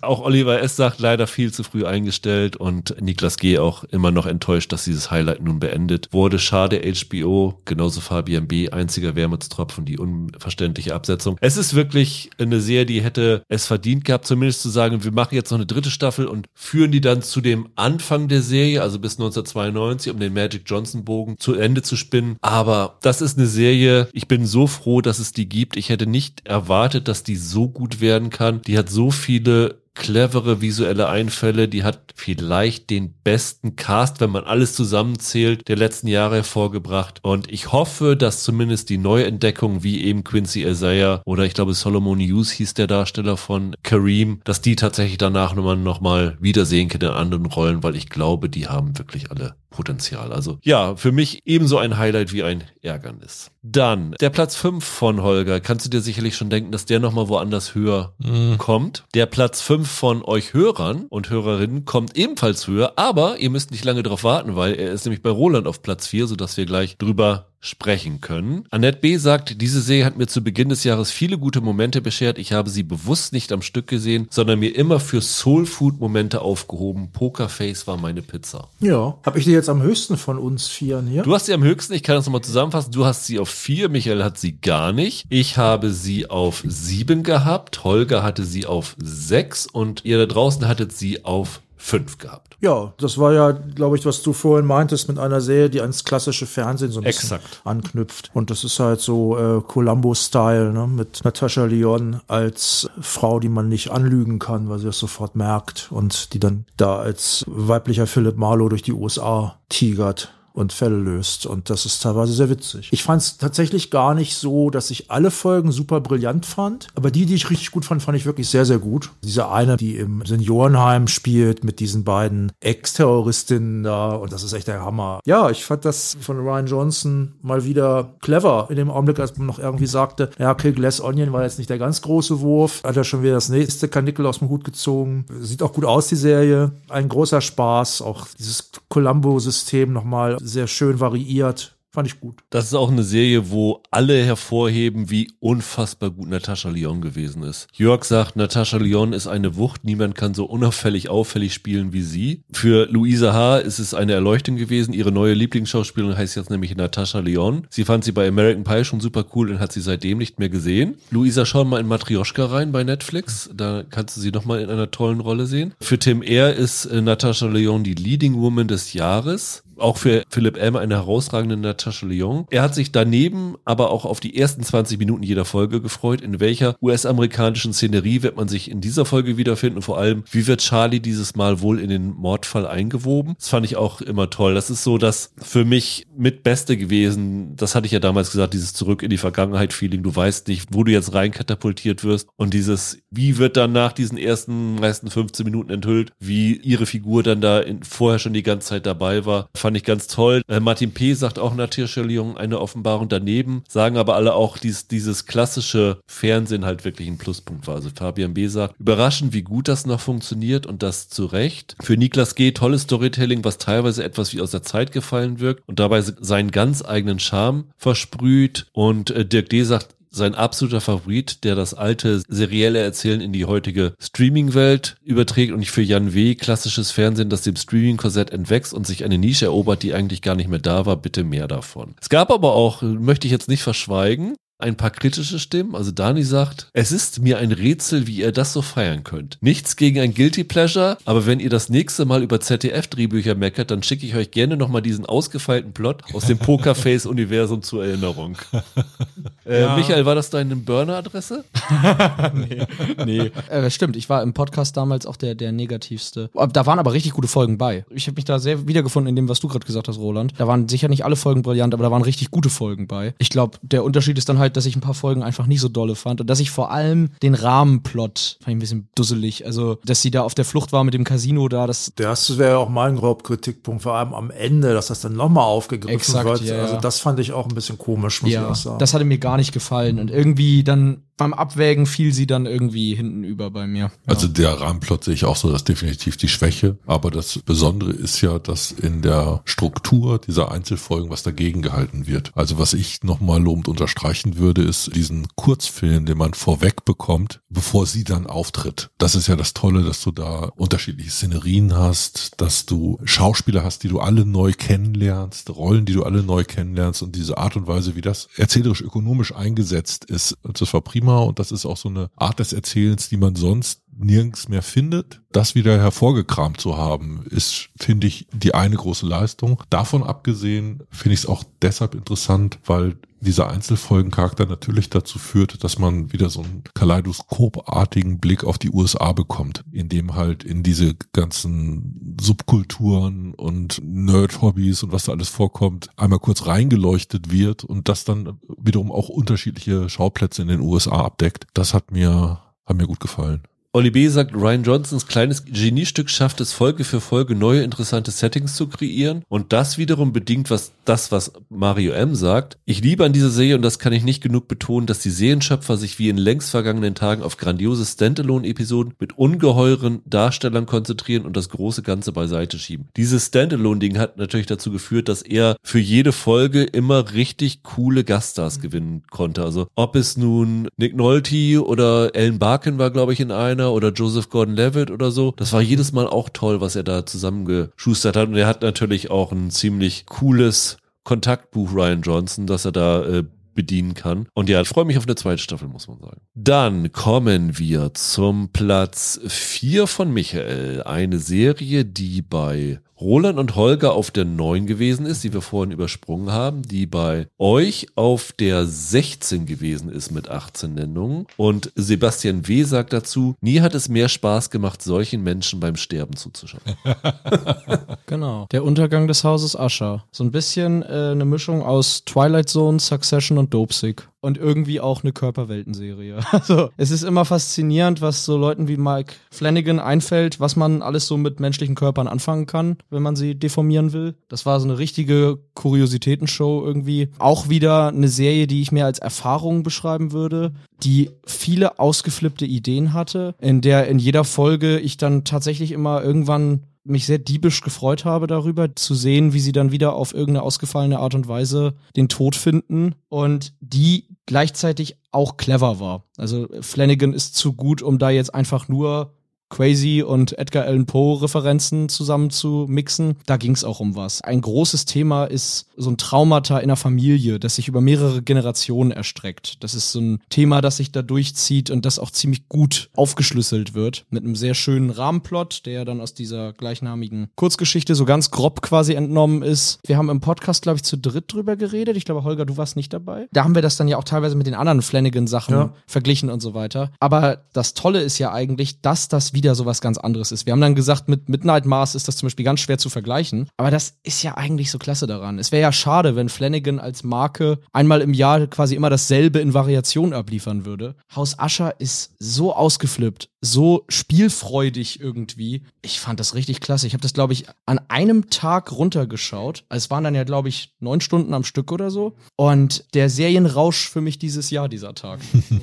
ja, es ist auch sehr fiebertraummäßig. Ne? Ja, ich fand es halt auf Platz neun nur, weil ich habe ja Flanagan fast immer drauf, bis auf damals Midnight Club, die wir alle nicht gut fanden. Ich mag ihn lieber, wenn er subtiler erzählt, aber ich finde es auch prima. Das ist so, was du sagst, dass er auch mal ein Spektakel macht, dass er mal einen auf American Horror Story ein bisschen mehr macht macht, total okay. Und ich fand diese Points and Poe-Referenzen super. Also wenn man sich da ein bisschen auskennt, hat man, glaube ich, noch ein bisschen mehr Spaß. Auch wieder so ein Spektakel, was einem Freude bereitet, wenn man auf, wenn man auf Horror steht, jetzt in mhm. dem Fall. Das ist ein bisschen wie bei One Piece, auch das Kunststück, dass es hier wirklich beide Extreme vereint. Also Markus G. und seine Ehefrau sagen, wir kennen uns mit Poe nicht sehr gut aus, aber haben die Serie so, so gern geschaut. Es kommt auch bei uns nicht ganz an unsere vollkommen geliebten Midnight Mars und Spuk In ran, aber dennoch wieder ein Beweis, dass Flanagan ein großer ist. Oliver S. sagt wiederum, super interessante Umsetzung, vor allem für Po-Fans wie mich. Eine Serie, die man aber mehrmals sehen muss, um alle Anspielungen und Verweise zu entdecken. Mutig von Mike Flanagan, diese Stoffe zu wählen, da die Po-Werke eher schwer zugänglich sind, dürfte daher für viele der schwächste Netflix-Beitrag von Flanagan sein. Würde sagen, also mhm. ich glaube, wir haben ja gesagt, Midnight Club ist ja. mit Abstand das schlechteste. Ja. Also für mich ist es auch hinter Midnight Mars, aber äh, das ist trotzdem auch ein gutes Ding. Äh, Lukas H. sagt, die Inszenierung der einzelnen Folgen hat mich jedes Mal wieder überrascht und an den Bildschirm geklebt. Die Serie strotzte vor Kreativität und das Ensemble hat sagenhaft gespielt. Noch lange werde ich mich an einzelne Momente aus der Serie mhm. erinnern. Ich habe da echt wilde Träume gehabt damals, als ja. ich geguckt habe. Ich bin mir ehrlich gesagt nicht mehr sicher, ob ich auch wilde Träume hatte oder ob das in der Serie so passiert ist. Ich muss, es, ich muss mir glaube nochmal ansehen. Mir ging es ein bisschen wie Niklas G. Er sagt, wäre sie nicht ganz so gorereich, also nicht ganz so blutig gewesen, wäre sie tendenziell höher bei ihm gelandet. Bei ihm war es auf Platz 6. Ich habe sie bei mir jetzt rausgelassen. Für mich wäre es wahrscheinlich irgendwie Platz 15 bis 20 irgendwie gewesen. Für Peter M. war es der Überraschungspodiumplatz des Jahres auf seiner Liste. Jede Folge überrascht und zieht neue Register. Und für Sabrina M. ein wahres äh, Meisterwerk. Der Einbau von verschiedenen Figuren und Elementen aus Poes Werken ist wirklich geglückt und die zitierten Gedichte schaffen eine perfekte Atmosphäre. Ja, absolut. Also auch bei euch sehr gut angekommen. Holger, da warst du nicht dabei. Sag du doch mal was dazu. Ich habe es auch auf meiner besten Liste. Diese Idee, so eine motivische Quersumme aus dem Werk eines Autors zu schaffen, die finde ich, geht hier extrem gut auf. Ich weiß nicht, ob man das alles so im Sinne einer Kapitalismuskritik einsetzen muss, wie Flanagan das hier tut. Ich hätte es auch interessant gefunden, wenn es einfach eine Topografie amerikanischer, amerikanischer Albträume in den 1840ern gewesen wäre. Das wäre ja vielleicht das Naheliegende gewesen. Als Horrorserie von der Struktur Tour droht sie so ein bisschen so ein Abzählreim zu werden. Ja. Das ist das eine, was man, was man ihr, glaube ich, so ein bisschen vorwerfen kann. Dadurch wird sie dann so ein bisschen, bisschen vorhersehbar. Aber ich fand die äh, in ihrer Umsetzung äh, total fesselnd. Oder im, um im Bild zu bleiben, total lemon Bruce Greenwood finde ich Ja. äh, Ja. den Hammer. Ja, absolut. Also äh, der als, als Patriarch und dieser, dieser Tycoon da im, im Mittelpunkt dieser Familie, wenn man bedenkt, dass der der kurzfristige Ersatzmann für Ja. Frank Langella Ja. war, kann man das kaum fassen, weil ich Greenwood hier in einer der besten Rollen seines Lebens sehe Sehe ich auch so. und er mit einer Subtilität spielt, dass ich mir überhaupt nicht vorstellen kann, dass Langella auch nur von weitem rangereicht hätte. Diese Vibes, die da verbreitet werden, haben mich manchmal an Werner Herzogs Bad Lieutenant erinnert. Flanagan sollte mal für Herzog schreiben, das würde ich gerne sehen. Das stimmt, ja. Quersumme aus dem Werk von Georg Büchner für Werner Herzog. Da wäre ich dann dabei. Ich habe tatsächlich hinterher gedacht, es gab eigentlich zwei große Pro-Serien in den letzten Jahren. Das ist die eine und die andere ist tatsächlich Wednesday. Das ist quasi, da ist Ja, der ganze ja, ja. Pro-Stoff durch die, Die ironische, ganzen- durch die ironische Linse Genau, gebrochen. die halt. ganzen Motive Aber das auch. ist, also es ist ja, geht ja sogar so weit, dass an der Schule, die sie besucht, das Pro dort auch ein Ja. Ex-Schüler war. ja, ja, stimmt. Sehr schön. Mein Platz 4 ist eine Serie, über die Nico B. sagt, ich mag es einfach Zuleuten zuzusehen, die etwas richtig gut können. So einfach ein Leitspruch von dir, Roland. Ja, ich glaube, das hast du mal über Let's Dance oder sowas gesagt, ne? Letztens habe ich das vielleicht- vielleicht auch mal gesagt. Reden wir jetzt über The Bear? Nein. Nicht, ja. Also ich habe das, ich hab, kann ich sagen, ich habe das über The Bear mal gesagt, ich habe das auch mal gesagt bei Foundation, weil ich da eine Figur da war sehr, ich glaube, meine Worte waren, was die Figur fand ich sehr fähig. Das ist deine Okay. Weinserie, oder? Ja, Ach so. es ist tatsächlich Drops of God und die Serie war bei Holger auf 10 Mhm. vorhin, da haben wir drüber weggegangen. Und ich muss jetzt mal sagen, das ist vielleicht seitdem wir diese Top Tens machen, seit fünf Jahren oder so, ist das für mich der schönste Moment in der Geschichte unserer Top Tens, weil vorhin hatten wir es auch, Michael, dass die Leute sich dafür bedankt haben, dass du über einen Funken Hoffnung gesprochen hast. Ja. Und ich habe gedacht, okay, also ich habe ja in, im Podcast hier über diese Serie geschwärmt. Ja, bei, bei der besten Serien, die keiner kennt, Folge, ne? Das ja, genau. Da hatte ich die in der letzten Sekunde gesehen gehabt. Und ich habe gedacht, okay, vielleicht kriege ich den einen oder anderen dazu, dass er oder sie da reinschauen und vielleicht findet es jemand auch ganz, ganz schön und so. Und jetzt haben wir 123 Listen eingeschickt bekommen. Und auf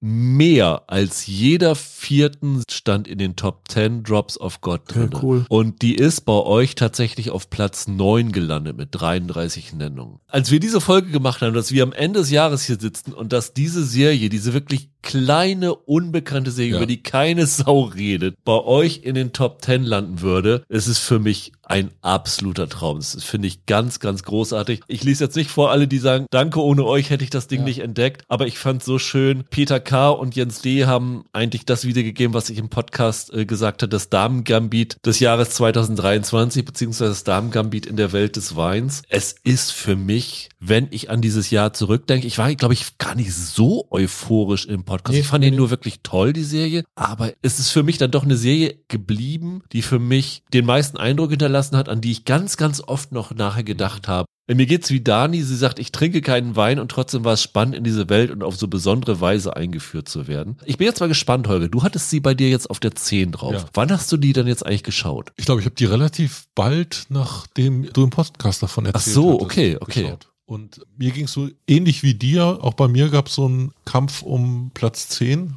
Ich hatte so ein paar Sachen, die ich da zur Auswahl hatte. Und die ist letztendlich reingerutscht, weil sie ein Kriterium erfüllt hat, von dem ich glaube, dass es vielen so gegangen ist. Das ist eine dieser Serien, die aus dem Nichts gekommen ist. Ja. Äh, nichts darüber gehört, keine Verbindung zu diesem Manga, das, das da vorher existierte. Ein Thema, wo ich dir vorher nicht unbedingt gesagt hätte, das interessiert mich. Und trotzdem eine Serie, die einen abholt, die einen reinzieht, die einen unterhält, bei der man darüber staunt, wie gut es ihr gelingt, diesen olfaktorischen Weinverköstigungswettkampf um ein Erbe in Bilder umzusetzen. Synästhetische Qualität, um die es da ja im Kern geht, dafür eine visuelle Entsprechung gefunden zu haben. Das ist eine der großen Leistungen und auch der überraschenden Leistungen. Und bei mir steht genau der gleiche Satz, das Darmgebiet dieses Jahres. Was ich ganz interessant finde, Georg H. hat eine Liste gemeinsam mit seiner Frau zusammengestellt und er sagte, für diese Serie, auf die wir nur wegen eures Podcasts aufmerksam geworden sind, gab es wiederum nur Punkte von meiner Frau. Er war am Ende ein bisschen enttäuscht, dass die Hauptfigur unsympathisch wurde, aber uns gefiel als Reinhest das Sprechen und Sinieren über Wein, die Visualisierung des Gedankenpalastes und die schönen Aufnahmen, aber dass tatsächlich das bei Frauen gut angekommen ist. Also ich habe mir natürlich auch wieder eine Mini-Top 10 zusammengestellt mit Nennungen nur von Hörerinnen. Und da ist Drops of God tatsächlich dieses Jahr auf Platz 4 gelandet. Also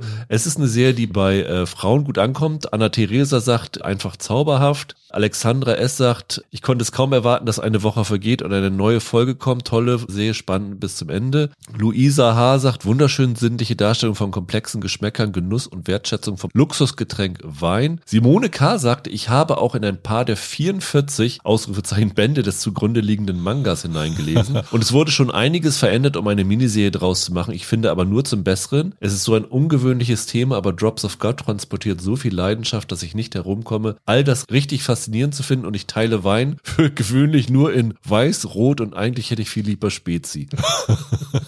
Auch Stefanie Ehr sagt, ich mag Wein, aber ich bin keine Weinkennerin. So hat mich die Serie in ein Thema entführt, das mich in seinen Facetten sehr fasziniert hat. Also ihr hört schon sehr viele weibliche Stimmen eingeschickt worden. Silvia O sagt, erst wollte ich Drops of God gar nicht schauen. Gott sei Dank habe ich mich umentschieden. Andernfalls hätte ich eine wirklich faszinierende Geschichte über die Welt des Weins verpasst. Von euch Jungs Pommesflüsterer sagt, nie wurde die Entstehung eines Traumas hier Alkoholkonsum mit filmischen Mitteln plastischer nahegebracht. Das ist auch ein sehr interessanter Aspekt. Und Tom B. sagt, selbst ich als Biertrinker wollte während des Schauens der Serie Wein trinken. Dass die Vorlage ein japanischer Manga ist, macht die Geschichte noch faszinierender. Jeder, der weiß, was Frankreich auf seine Weine und Filmindustrie hält, kann sich vorstellen, wie groß die Frustration sein muss, dass diese Geschichte nicht aus Frankreich kommt. Es sind noch viele andere Stimmen gekommen von euch und ich finde es wirklich ganz, ganz toll. Es hat mich wirklich riesig gefreut. Und die anderen 90, die die Serie noch nicht drauf haben, haben sie wahrscheinlich gar nicht gesehen. Also holt das doch mal nach und es lohnt sich wirklich. Naja, also ich meine, ich bin ja immer noch verwundert, dass es von Disney bislang nie an uns einen Präsentkorb gab, dafür, dass wir allein die Quoten von Mr. In Between irgendwie bestimmt haben in Deutschland. ja, genau. Ich finde, Apple könnte jetzt auch mal was schicken. Also Flasche Wein möchtest du? eine Flasche Wein. genau. ja. Dann muss Holger leider nochmal für seinen Platz 4 wieder aussetzen. Das hat er Michael zu verdanken. Echt? Der Was ist hat denn los die heute? Serie Ja. noch höher. Aber jetzt kommen wir langsam zum Eingemachten bei den Listen von euch. Und auf Platz 4 ist eine Serie, wo Peter W. sagt, dass die letzte Staffel die beste ist. Können nicht viele Serien von sich behaupten. Und für Karl R. war die vierte Staffel eine der besten aller Zeiten. Und es handelt sich natürlich um Succession. Das große Finale, die Serie, die zumindest wahrscheinlich medial dieses Jahr am meisten begleitet worden ist. Auch eine Serie, die wie Beef diese Woche richtig abgesahnt hat bei den äh, Dramapreisen, bei den Emmys. Matthew McFadden hat unter anderem gewonnen, was ich hochverdient finde. Also ich habe leider bisher noch nicht mal die erste Staffel zu Ende geguckt. Ja. Ich finde es super, weil McFadden, bei den Fan finde ich auch fantastisch. Und ich denke jedes Mal, wer es noch nicht gesehen hat, stellt euch vor, Stan Laurel als Arschloch. Das ist unf unfassbar komisch. McFadden hat richtig Karriere gemacht. Ich habe ihn irgendwann letztens in einem Werbespot für eine bekannte deutsche Automarke als Testimonial Stimmt, gesehen. auch Ja. gesehen. Da hat er, auch glaube ich. John Hamm abgelöst jetzt. Der war vorher der Sprecher dafür. Es ist eine Serie, die bei keinem von uns auf den besten Listen war. Wahrscheinlich war sie bei mir noch am nahesten dran. Also war so ein Ding 12, 13 bei mir gewesen. Ich weiß gar nicht wie. Michael, du bist sowieso kein Fan. Ihr habt mich, Roland, du hast gerade gesagt, du hast nicht viel gesehen. Holger, du hast auch nicht gesehen. Ne? Als Nicht-Wow-Abonnent bist du da komplett raus. Genau, mein, mein blinder Fleck. Von daher lese ich einfach mal hier wieder, wie bei den Besten aller Zeiten, eure Stimmen vor. Lars P. sagt, die Dichte an absurden, im Schauspiel herausragenden, aber zugleich verstörenden Szenen war einzigartig in diesem Serienjahr. Für Sascha Z das intensivste Erlebnis des Jahres und für Harald A definitiv der Schocker des Jahres, gebührendes Finale einer Superserie. Jens H. sagt sogar, das Ende passte wie Arsch auf Eimer. Fand ich, sage schon, der perfekte Ver Vollendung der größten Anti-Heldenreise in der Fernsehgeschichte. Auch für Martin P. das würdigste Ende einer Lieblingsserie, das unglaubliche Ensemble Cox, McFadden, Strong liefert zuverlässig ab. Für RDP wurde geschafft, diese Serie zu einem logischen Ende zu bekommen. Wahrscheinlich eine der wenigen Serien dieses Jahres, über die man in fünf bis zehn Jahren noch reden könnte. Denke ich auch. Für Jörg tolles Ende, tolle Figuren, zwar ein toller Matthew McFadden, aber es ist auch gut, dass es keine Staffel 5 mehr gibt. So bleibt Succession in guter Erinnerung bei mir. Auch für Jan W., ein zeitloses Meisterwerk, das genau zum richtigen Ende gefunden hat und noch in vielen Jahren als Exempel der Popkultur der 2020er gelten wird. Simone K. geht es ein bisschen wie mir, auch in Staffel 4 kann ich keinen der Protagonisten leiden und hänge doch wie gebannt vor dem Fernseher. Ich weiß auch nicht warum. In gewisser Weise endet Succession so, wie es begonnen hat, denn keiner der Royce ist zu echter Charakterentwicklung befähigt. Anna Theresa sagt, mein Better Call Saul Award für dieses Jahr für ein perfektes Serienende. Obwohl ich wie Rüdiger ungern Serien mit durchweg unsympathischen Figuren schaue, hatte Succession für mich totales Suchtpotenzial. Genauso sagt Sabine, an dieser Serie hasse ich alles. In jeder Folge überlege ich, welchen Charakter am fiesesten ist. Eigentlich alle, trotzdem komme ich nicht davon los. Das ist für mich eine der ganz großen Serien in einer Liga mit Breaking Bad. Wir hatten es bei den besten Serien aller Zeiten, da war sie schon sehr hoch bei euch und auch, ja, es war, glaube ich, zu erwarten, dass diese Serie sehr hoch ist. Die größte Überraschung ist vielleicht, dass sie es nicht in den Top 3 geschafft hat. Das zeigt ja auch, was es da noch für Konkurrenz gegeben hat.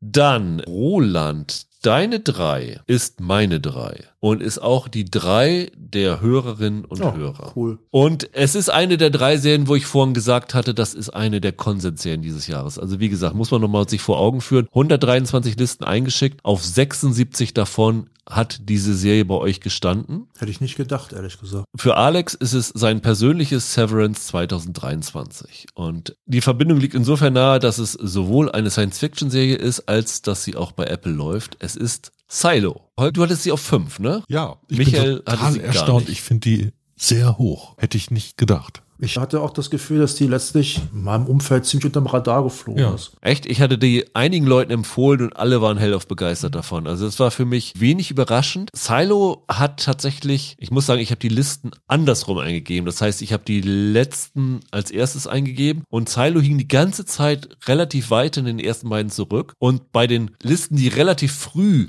eingeschickt worden ist, war sie immer sehr, sehr weit oben und hat dann immer mehr den Abstand nach vorne abgezwackt und war wirklich ganz, ganz knapp hinter den Top 2. Also da hat nicht viel gefehlt, dass sie noch höher platziert gewesen wäre. Es ist einfach so, wir haben über die eine Folge gesprochen, die wird ganz oft erwähnt. Matthias N. sagt, die Generatorenfolge ist super spannend. Folge 3, glaube ich. ne? Folge 3. Joanna sagt, Folge 3 war eine der spannendsten Folgen, die ich jemals gesehen habe. Würde ich unterschreiben, tatsächlich, ja. Melanie N. sagt, 10 von 10 Punkten für dieses Meisterwerk. Es vergeht kaum eine Minute, in der die Serie nicht spannend ist. Da muss man natürlich vor allem die Generatorenfolge herausheben. Also das ist natürlich ein, ein Riesenmoment des Jahres gewesen. Interessant fand ich auch, das haben einige geschrieben, dass sie durch diese Serie inspiriert worden sind, sich die Bücher zu kaufen. Sebastian Essig sagt, ich konnte nach dem Auftakt nicht mehr aufhören, weiterzuschauen und musste nach dem Staffelende sofort die Romanvorlage lesen, was meine Vorfreude auf die nächste Staffel nun umso mehr gesteigert Die hat. ja schon genehmigt ist, meine Die ich. ist, die drehen schon. Ja, und dann kriegt er was Bekanntes zu sehen, weil ja nicht mal der erste Roman zur Gänze in der Ja. Staffel Ja. verarbeitet wird. Karl R. sagt auch, die beste erste Folge vergangenes Jahr, das große Warum hatte mich nach dem Cliffhanger nicht losgelassen, weshalb ich kurz an die Bücher gelesen habe. Finde die Auflösung nicht so toll wie erhofft, aber ändert nichts an der Freude, die ich mit dieser Staffel hatte.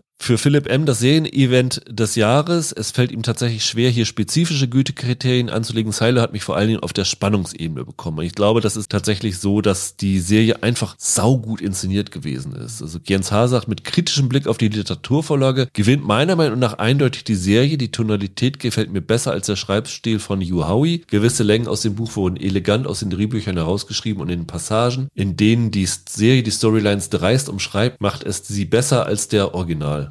Originalplot. Holger, du schüttelst den Kopf, du findest die Bücher noch besser? Ja, du warst ja mit Rebecca Ferguson nicht ganz so happy, ne, in der Besetzung. Ja, genau. Das ist schwer zu sagen. Da kann es Fürsprecher in beide Richtungen geben. Ich glaube aber, dass die Serie so gut funktioniert, liegt letztendlich daran, dass der Ausgangsplot, mit dem sie arbeiten konnten, Maß an Spannung und ein Setting bietet, das für filmisches Erzählen halt klasse ist. Ich finde schon, dass da in diesem Fall beides seine Berechtigung hat und in dieser Serie aber auch eine ordentliche Umsetzung findet. Eine andere Parallele zu Severance ist, dass die Serie natürlich mit einem wahnsinnig geilen Ende ge- gestoppt hat. Ne? Also Tom B. sagt, der Cliffhanger zum Schluss ließ mich perplex zurück, musste ihn mehrmals sehen, damit mir klar wurde, was da gerade passiert war, beziehungsweise was ich gesehen hatte. Jonathan G. ist gespannt, wie es jetzt weitergeht. Du kannst das sogar umdrehen, ne? Du kannst auch sagen, dass die unglaublich gewagten Schritt am Anfang macht, weil es ja einen Austausch in der Hauptfigur gibt. Ja, das sagen auch einige. Das ist ein Clou, den man wirklich nicht oft sieht in Serien. Ja. Hedda T. sagt sehr überraschend, dass gefühlt der Held am Anfang gleich stirbt und man vorerst verdutzt zurückgelassen wird. Krass spannend weiterentwickelte Geschichte mit einem faszinierenden Ende. Bitte mehr davon. Joanna sagt, Folge 3 war eine der spannendsten Folgen, die ich jemals gesehen habe. Habe selten so sehr mit einem Charakter mitgefiebert. Danach habe ich beschlossen, alle Bücher, okay, Hörbücher zu kaufen. Bin auch mit dem letzten Buch noch nicht durch, weil ich einfach noch etwas davon haben will. Freue mich daher auf die weiteren Staffeln, die sicher mehr zu erzählen haben, als in den Büchern geschrieben wurde. Worldbuilding wird hervorgehoben, unter anderem von Tando. Da hat einfach viel gestimmt. Also Worldbuilding wollte ich auch gerade sagen, das ist tatsächlich das Silo, in dem das spielt, dieses unterirdische Silo, in dem die Leute leben und wo es halt darum geht, warum müssen die da leben. Das ist halt auch ein Charakter von der ganzen Geschichte und das ist halt ein Hammer, also wie gut das umgesetzt ist, diese verschiedenen Level und dann gibt es diese verschiedenen, auch wieder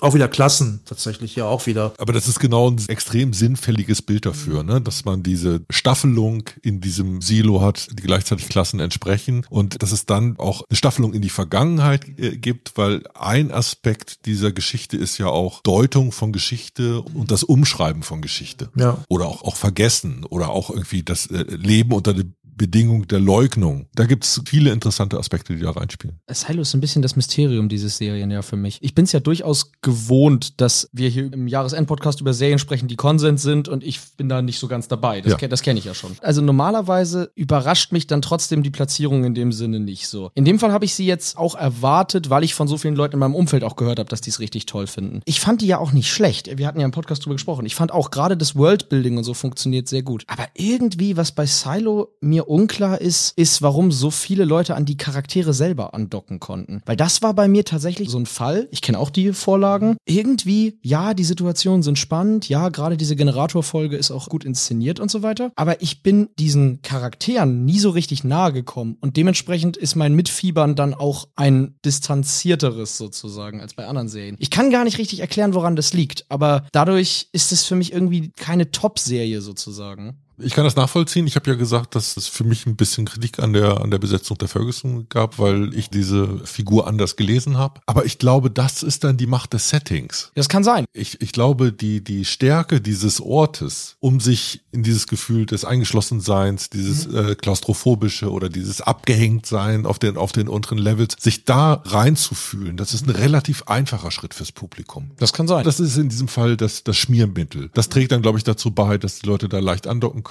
Okay. So wie man bei Severance andocken konnte, weil wir alle grässliche Bürojobs haben. Ja. Oder zu viele von uns. Aber ihr beide kanntet die Bücher vorher. Ist das nicht so ein Fall von Hashtag not my Christian? Also, dass ihr euch einfach die Ja, anders vorgestellt Weil bei allem, was ich hier lese, also tief im Westen sagt, Rebecca Ferguson ist sensationell, das Worldbuilding ist perfekt und die Schlussphase von Episode 3 ist vielleicht spannendste, was ich in den letzten Jahren im TV erleben durfte. Niklas G. sagt, hervorzuheben ist die fantastische Rebecca Ferguson, die ich gerne auch in der nächsten Staffel wiedersehe. Einzig Jona W. sagt, Rebecca Ferguson war mir etwas zu tough. Aber der Konsens ist einfach, dass Ferguson einfach hier großartig war. Und ich fand sie auch Ich toll. fand die Wenn auch du den super. Vergleich nicht hast, hast du das Genau, Problem. genau, Ja, genau. das Ne? Da geht es ja. Ja. einfach nur darum, erfüllten Schauspieler die Tonalität oder die Vorstellung, die meine Fantasie aus dieser Leseerfahrung Verstehe gemacht ich hat. auch. Also ich muss sagen, ich kannte die Bücher auch nicht und ich fand die Ferguson auch fantastisch. Ich fand das auch ihre bisher beste Performance, die ich von ihr gesehen habe, muss ich tatsächlich sagen. Und ich fand, die war so der Inbegriff von Angespanntheit. Und du hast das Gefühl, du kannst unter der Haut die Nerven sehen, irgendwie, wenn die spielt. Ich fand das Ensemble sowieso gut. Auch ein bisschen kleinere Nebenrollen. Der einzige, den ich nicht ganz so toll fand, das habt ihr damals auch gesagt, war Common, also der Rapper. Der hat es mir aber nicht kaputt gemacht, so schon was auch wieder nicht. Das ist aber so eine Figur, wo du denkst, ja, okay, Idris Elba hatte wohl gerade keine Zeit, weil der wäre unfassbar grandios Oh in Gott, derselben ja. Rolle gewesen. Gott, ja. Aber die Ferguson fand ich auch richtig toll. Bei Ferguson mag das tatsächlich sein, dass es so ein bisschen dann an der Vorlagenerwartung sozusagen scheitert. Aber irgendwie, wie gesagt, mein Problem ist hier, dass ich das alles gut finde, aber irgendwie mir sozusagen das Gen fehlt, um es dann grandios zu finden, weißt du? Selbst bei der Generator-Folge habe ich das, dass ich dann nach der Folge dachte, ja, coole Action, Punkt. Ich stehe da so ein bisschen vor einem Fragezeichen bei dieser Serie. Ja, aber das ist ja dann wiederum das gleiche Problem, wenn du mit Rebecca Ferguson nicht andocken kannst, dann ist es für dich coole Action. Wenn du sie magst, dann fieberst du richtig mit, dann hast du ein ganz anderes Spannungsgefühl dabei. Das ist dann der Hauptgrund dabei. Aber wie gesagt, ich glaube 76 Einsendungen Schon sind cool. da schon ein ganz, Irre, ganz ja. klares Votum und ja, tut mir leid, wenn ich jetzt hier nicht alle nennen konnte, die was geschrieben haben, weil hier, ich habe hier so wirklich seitenweise Kommentare. Ist natürlich logisch. 17 von euch hatten sie auf der Nummer 1. Das ist auch bei den Nennungen die drittmeiste. Eine mehr als bei Succession sogar. Ich glaube übrigens der Grund, warum Succession, der hatte nur 39 Nennungen und dementsprechend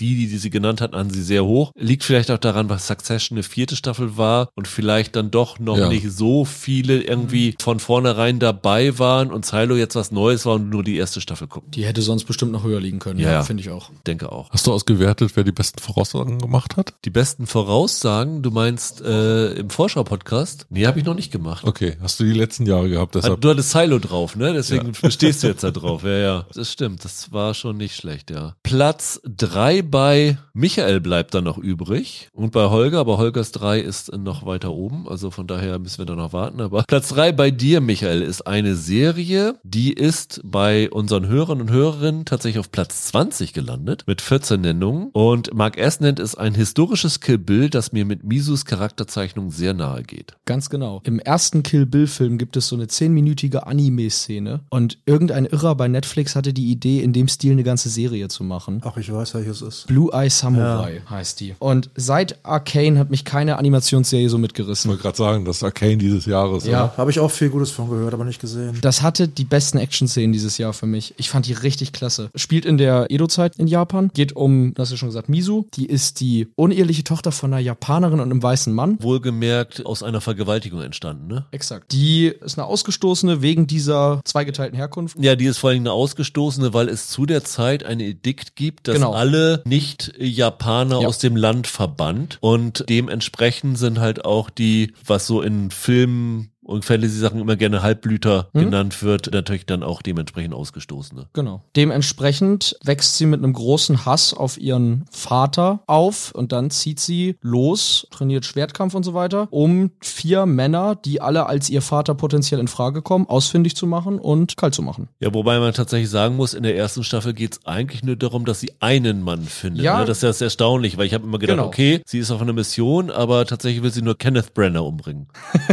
Genau. Aber ihr Hauptziel ist schon alle vier dann irgendwann. Also da kommen ja noch, sollen noch weiter Stoffe, ja. Staffeln dann kommen. Ich habe es ja eigentlich schon gesagt, die hatte so unglaublich gute Action-Szenen. Also die sieht erstmal, sieht die fantastisch aus. Netflix hat da irgendwie ein gutes Händchen bei so Animationsstoffen. Arcane hatte einen echt tollen Look. Ja. Die haben einige tolle Animationsfilme. 2023 gab's ja Nimona zum Beispiel. Das war auch ein Netflix-Animationsfilm mit einem echt tollen Look. Und Blue Eye Samurai sieht auch fantastisch aus. Und gerade in den Action-Szenen ist das total faszinierend, wie flüssig sozusagen diese Figuren sich bewegen. Also Schwertkampf lebt ja irgendwie davon, dass jeder Muskel in Bewegung ist. Und das kann in Anime-Kämpfen ziemlich seltsam aussehen und ist hier so wunderbar, wirklich flüssig und lebendig animiert. Und ich habe das allein der Action wegen geguckt und fand das sensationell. Christoph Haar sagt, ein epochaler Bilderrausch mit herausragenden Kampfszenen. Bin kein Anime-Experte, aber an dieser Serie kommt man nur schwer vorbei. Wir haben ja tatsächlich nicht drüber geredet. Ich weiß gar nicht, wann ist die rausgekommen? Ist sie im Dezember gekommen? Ich glaube November. November sogar noch. Und viele sagen auch, also Tim S. sagt, auf diese Serie bin ich erst relativ am Ende des Jahres gestoßen, nachdem mir diese mehrfach angepriesen wurde. Ich kann alle Befürworter beruhigen, auch ich hatte großen Gefallen an der Serie, aber es ist auch eher so eine Serie für zwischendurch, die einen nach dem Gucken nicht viel weiter beschäftigt. Die Animationen, die Charaktere sind ziemlich gelungen. Markus sagt, packende Dialoge, sehenswerte Action, mir gefällt die Rächergeschichte des blauäugigen Samurais in Japan. Grandios, auch wenn die Regentropfen im Bild sind, also vom Look her. Julian W. hatte sie noch nicht ganz durch, als er die Liste eingeschickt hat, aber die Bilder, die Atmosphäre und die Story haben ihn voll abgeholt. Toll, mal etwas anderes zu sehen und eine so dunkle Zeichentrickserie präsentiert zu bekommen. Die ist nicht nur dunkel, die ist ja auch unfassbar brutal. Also ich habe gedacht, als ich die geguckt habe, Michael, als wir unseren Serienweise Award über den Carry Award für die blutige See,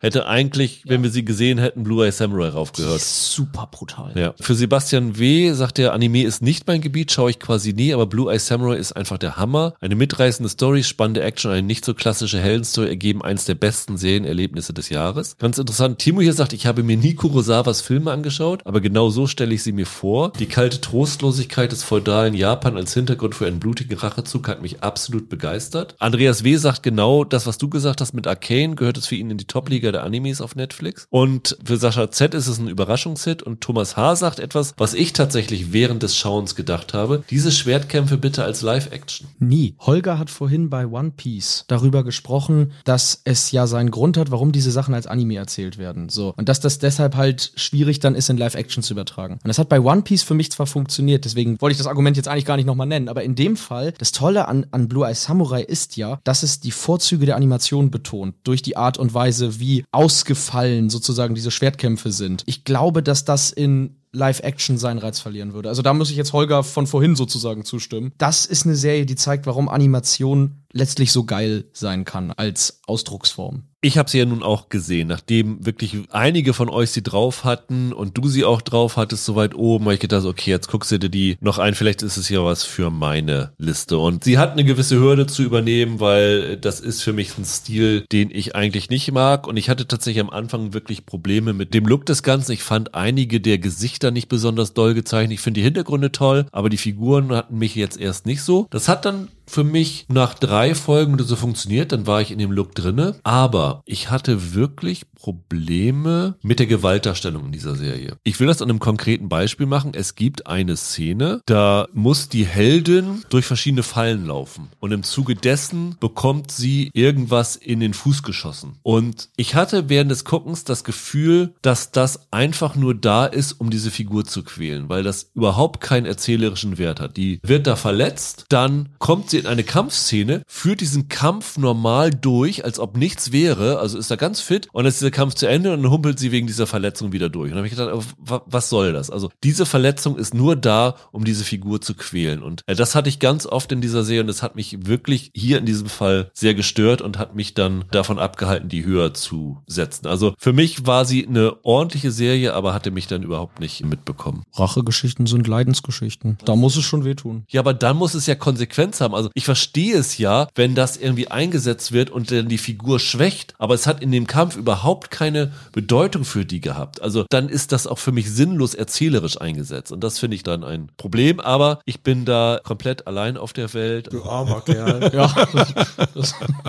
Norbert B. sagt, ich bin regelrecht geflasht. Was ist das bitte schön für eine brillante Serie, zumal es sich um eine Animationsserie handelt, die ein urjapanisches Thema behandelt, aber nicht aus Japan stammt, muss man sagen, der Drehbuchautor Michael Green. Der hat bisher nur Scheiße geschrieben. Na, also der hat Logan geschrieben. Ja, ja, eben, genau. Ja, aber der hat also ja nicht, hat ja nicht auch, super. der hat auch Green Lantern geschrieben. Das kann und sein. ich hatte das geguckt und habe gedacht, ich glaube, der, der hat eigentlich nur Müll geschrieben. Ja, das ist wie bei David S. Goyer von Foundation, der hat ja auch Blade 3 gemacht. Hat auch gute Sachen gemacht, aber auch Mist. Aber für Norbert B. schon, die Animation selbst ist fast aus einer anderen Welt und liefert fantastische Bilder, an denen man sich kaum satt sehen kann, untermalt von einem wunderbaren Score. Unerwartete, aber verdiente Nummer 1 Chapeau für ihn. Also er ist einer von zweien, die sie als Platz 1 hatten. Das finde ich für diese Serie schon sehr beachtlich. Ich finde es wirklich toll, dass hier auch eine Serie bei euch so weit oben aufgetaucht ist, über die wir nicht geredet haben. Dann kommen wir schon zu Platz zwei Und Platz zwei ist eine Serie, die haben sowohl Roland als auch Holger auf der zwei. Die hatte ich auf der 6 und die ist bei euch gewesen auf Platz 8 hatten wir vorhin übersprungen. Eine Serie, über die Stefan R. schreibt, es ist immer eine gute Entscheidung, dann aufzuhören, wenn man es sich als Zuschauer am wenigsten wünscht. Reservation Dogs, Staffel 2 und 3. Die ist so hoch. Ja, wie wundervoll. Du hast die auch auf 2. Bei euch ist die hoch, bei den Hörern und Hörerinnen auf Platz 8. Ja, ich finde das hoch.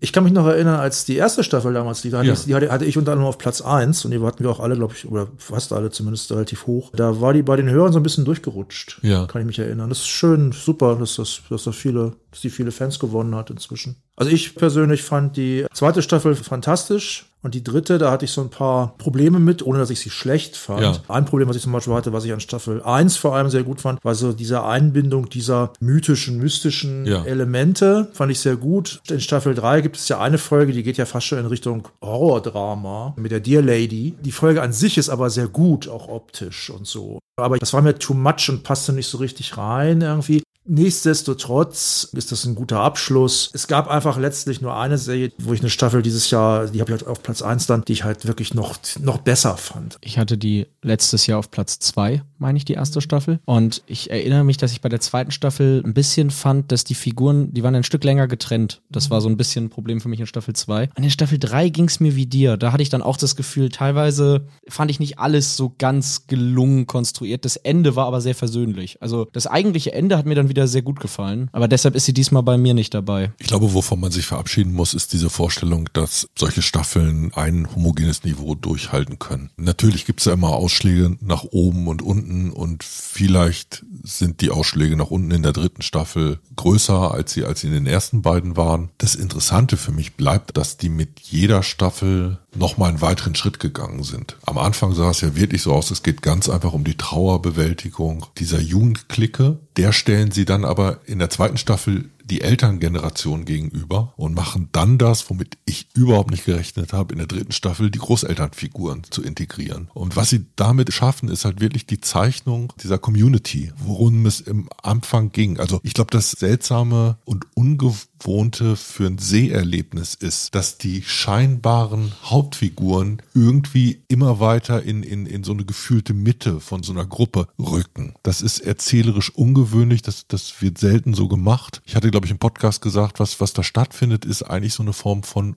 Umarmung. Deshalb hat man auch in jeder einzelnen Staffel eine, nochmal zur Erinnerung, um dieses Grundtrauma, so eine Trauerfolge, die sich um eine Beerdigung dreht, die oft auch die stärksten Folgen dann sind. Und das ist dann auch die Note, auf der wir in diesem Fall aufhören. Für mich gab es kaum etwas, was so rund war, was so originell war, was gleichzeitig in einem so starken Maße wirklich geerdet war. Da gibt's ein Leben im äh, Reservat, da gibt's äh, eine Gruppe von Native Americans, die ich in ihren eigenen Worten, in ihrer Selbstbeschreibung, im kreativen Verarbeiten ihres Alltags in dieser Form noch nie gesehen habe. Und das schaffen die für mich in einer runden, nahezu perfekten Serie. Das ist äh, ein riesiger Glücksfall. Ich kann das gar nicht hoch genug einschätzen. Und ja, es gab für mich auch dieses Jahr noch etwas, was besser war. Aber ich hoffe nur, dass da von allen Beteiligten weitere, weitere Werke anschließen werden. Ja, ist lustig, dass du das sagst. Die Serie ist ja fertig, ist ja abgeschlossen jetzt. Ich hatte dazu nämlich eine Idee, die sehr albern ist, recht gleich vorweg. Weiß jemand, ob es von Willow eine zweite Staffel geben soll? Ist abgesetzt. Ist abgesetzt. Ach, das ist ja schade.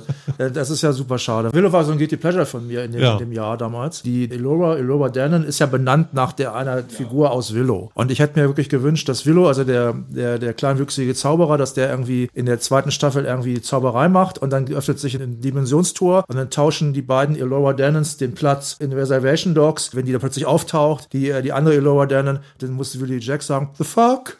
das hätte ja schon gereicht, wenn man irgendwie Warwick Davis irgendwie da auftauchen lässt ja. als Warwick Davis und sie den kennenlernen. Aber es gibt, glaube ich, Überlegungen, ob man vielleicht für einzelne Figuren einen Spin-off machen könnte. Also ich fände es auch wirklich traurig, wenn man jetzt so sagen würde, ja, wir haben jetzt diese Serie gehabt und jetzt haben wir auch genug mit den Indigenen gemacht und jetzt machen wir weiter unsere Serien wie immer. Also das wäre schon schön, wenn sie das ganze Ensemble und die ganzen Leute, vor allem hinter der Kamera, nochmal Chancen bekommen, um ihr Talent äh, weiter zu beweisen. Aber danach sieht ja alles so ein bisschen aus. Also das äh, hat der Sterling Harjo ja schon gesagt, dass sie an, an weiteren Sachen drin sind. Und was ich so schön und geradezu berührend fand, war seine Einschätzung, ich mache es nicht weiter, bis ich das Gefühl habe, dass es schlecht wird. Wenn ich jetzt damit aufhöre, ist es in gewisser Art und Weise perfekt und wird für immer perfekt bleiben. Genau das ist die Haltung, mit der man da rangehen muss und halt nicht etwas, was erfolgreich ist. Sagen fast alle. Also Fabian B., eine der größten Aufgaben für Showrunner ist es, eine Serie gut zu beenden. Das ist hier perfekt gelungen. Russell K., eine der schönsten Coming-of-Age-Geschichten der letzten Jahre zu einem runden Schluss gebracht. Martin M. sagt auch, eine ganz tolle Serie bekommt ein würdiges Ende. Jens H. sagt, das Ende ist perfekt, außer der Tatsache, dass die Serie nun zu Ende ist.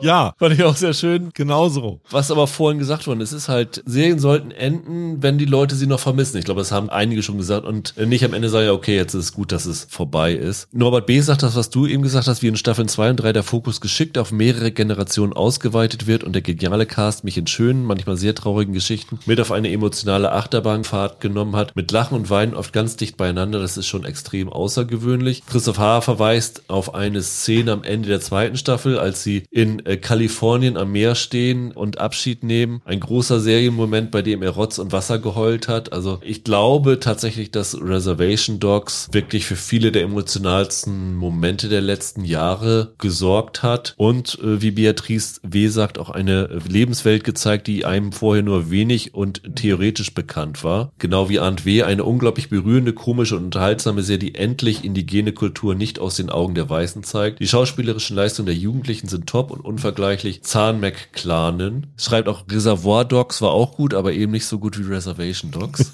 Musste auch sehr lachen, als Holger seine Liste eingeschickt hatte, stand erst Reservoir Dogs drauf und in der zweiten Mail, huch, was habe ich denn da geschrieben? War aber auch bei vielen Einsendungen als ja, Reservoir Dogs okay. eingeschickt, weil es liegt einfach so nah beieinander. Also das ist natürlich ein bisschen das Verhängnis, wenn man anfangs so eine geile Idee mit einem Titel hat, der ja bewusst auf den Tarantino-Film ja, anspielt, ja, dann äh, ruft man natürlich so diese Verwechslungen hervor. Eine Sache, wo ich nicht wusste, ob dieses wirklich stimmt, und ich glaube da Björn, das fand ich wirklich schockierend. Er sagt, er hat es im letzten Moment noch in meine Top 10 geschafft und das völlig zu Recht. Eine Frechheit ist allerdings, dass Disney Plus die dritte Staffel unsynchronisiert veröffentlicht das hat. Ist richtig. Ja, das ist, Das ist so. richtig. Also, also als ich sie gesehen habe, war sie definitiv noch unsynchronisiert. Ich, ich gucke es eh auf Englisch, aber ich habe dann mal geguckt irgendwie und dann, ja, es stimmt. Mich haben mehrere Hörer angeschrieben, ob wir wissen, woran das liegt. Wissen wir nicht. Die Befürchtung wäre, weil sie nicht das Geld für eine Ja. Synchro ausgeben wollen. Ja, weil- genau, weil es in Deutschland nicht die ja, Klickzahlen ja, hat. ja, Ja. Aber es ist echt eine Frechheit, muss man wirklich sagen. Also gerade wenn man zwei Staffeln synchronisiert hervorgebracht hat, dann kannst du dich einfach eine Fanbasis vom Ja. Kopf stoßen, die das auf Deutsch gucken und das dann nicht synchronisieren. Also da muss ich dann auch Björn recht geben, wenn das so ist, geht gar nicht. Wir Also sprechen das, eine Rüge aus. ein, ein, eine sehr deutliche Rüge. Also vielleicht kommt es ja noch, aber das war, es stimmt Ja, jedenfalls. ja. Dann sind wir angekommen bei Platz zwei von Michael. Das ist eine Serie, die war bei Holger auf Platz vier und bei unseren Hörern und Hörerinnen auf Platz sechs mit insgesamt 36 Nennungen. Und Fabian G. hat eine ganz, ganz schöne Idee, finde ich. Seine Serienidee, hier liest er es zum ersten Mal. Gary Oldman und Brian Cox beschimpfen sich 55 Minuten lang nonstop 10 Folgen mindestens. Finde ich super.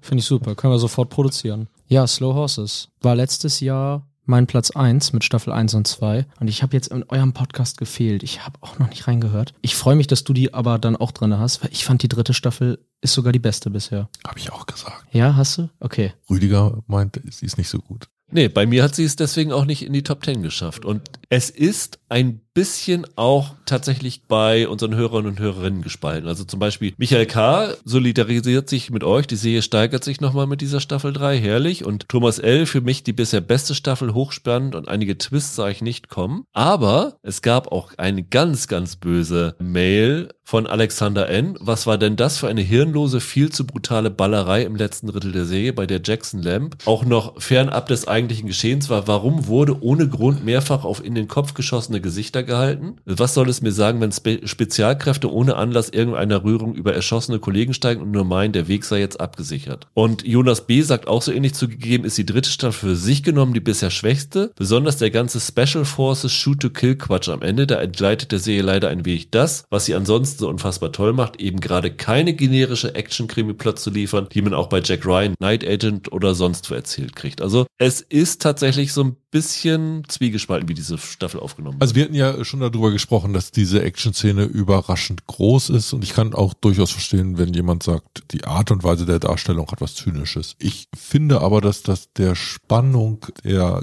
gesamten Staffel keinen Abbruch tut. Ich finde die Konzeption des Falles in diesem Fall interessanter als in den ersten beiden Staffeln. Und daraus gewinnt die meiner Meinung nach einen hohen Unterhaltungswert. Weshalb ich da nicht so ganz mitmachen würde. Ich sehe es nicht so, dass diese eine Szene all das drumherum diskreditiert. Ja, diese Action-Szene ist in dem Ausmaß, das sie annimmt, ungewöhnlich, weil die Serie das vorher so nicht Ja, genau. gemacht hat. Klar. Das ist ein gewisser Bruch. Also das ist jetzt für mich nicht per Definition sozusagen deswegen ein Problem. Ich verstehe schon, wenn man sich jetzt dran stört, dass da auf zerschossene Gesichter gefilmt wird. Ich wüsste jetzt aber nicht, warum man das nicht prinzipiell nicht machen sollte. Und ich finde in der Art, wie sie das hier machen, ich fand das richtig klasse, wie das dann auf einmal aus dem Nichts eskalierte. Und eben, dass es dann auch so drastisch eskalierte. Da wird dann halt nicht nur geschossen, da wird halt auch richtig unangenehm gestorben. Was ich in dieser dritten Staffel ganz großartig finde, das ist ja in der Buchvorlage auch so. Man hat ja diesen Jackson Lamb und den, den River und so weiter, die lernt man ja immer besser kennen. Je mehr Bücher man liest, je länger man die Serie guckt. Und ich finde, die Beziehung zwischen diesen Figuren hat in Staffel 3 nochmal eine etwas höhere Komplexität. Ich finde, man versteht noch besser, warum Jackson Lamb so ein Arschloch gegenüber River ist. Man bekommt immer mehr ein Gefühl dafür, warum der das macht. Das ist nicht nur einfach ein Ekel, der Typ. Teilweise setzt er sein Ekeldasein taktisch ein. Und ich fand es sehr faszinierend, wie sie diese Charaktere weiterspinnen und das sehr klug mit dem Fall verbinden, der da erzählt wird, der, da muss ich Holger auch recht geben, dieses Mal sogar noch reizvoller konstruiert war. Ich mag ja das zweite Buch mehr als das dritte Buch, aber hier in der Serie fand ich, so wie sie es aufarbeiten, war das einfach richtig großes Agentenkino. Und ich bleib bei dem, was ich letztes Jahr gesagt habe. Slow Horses ist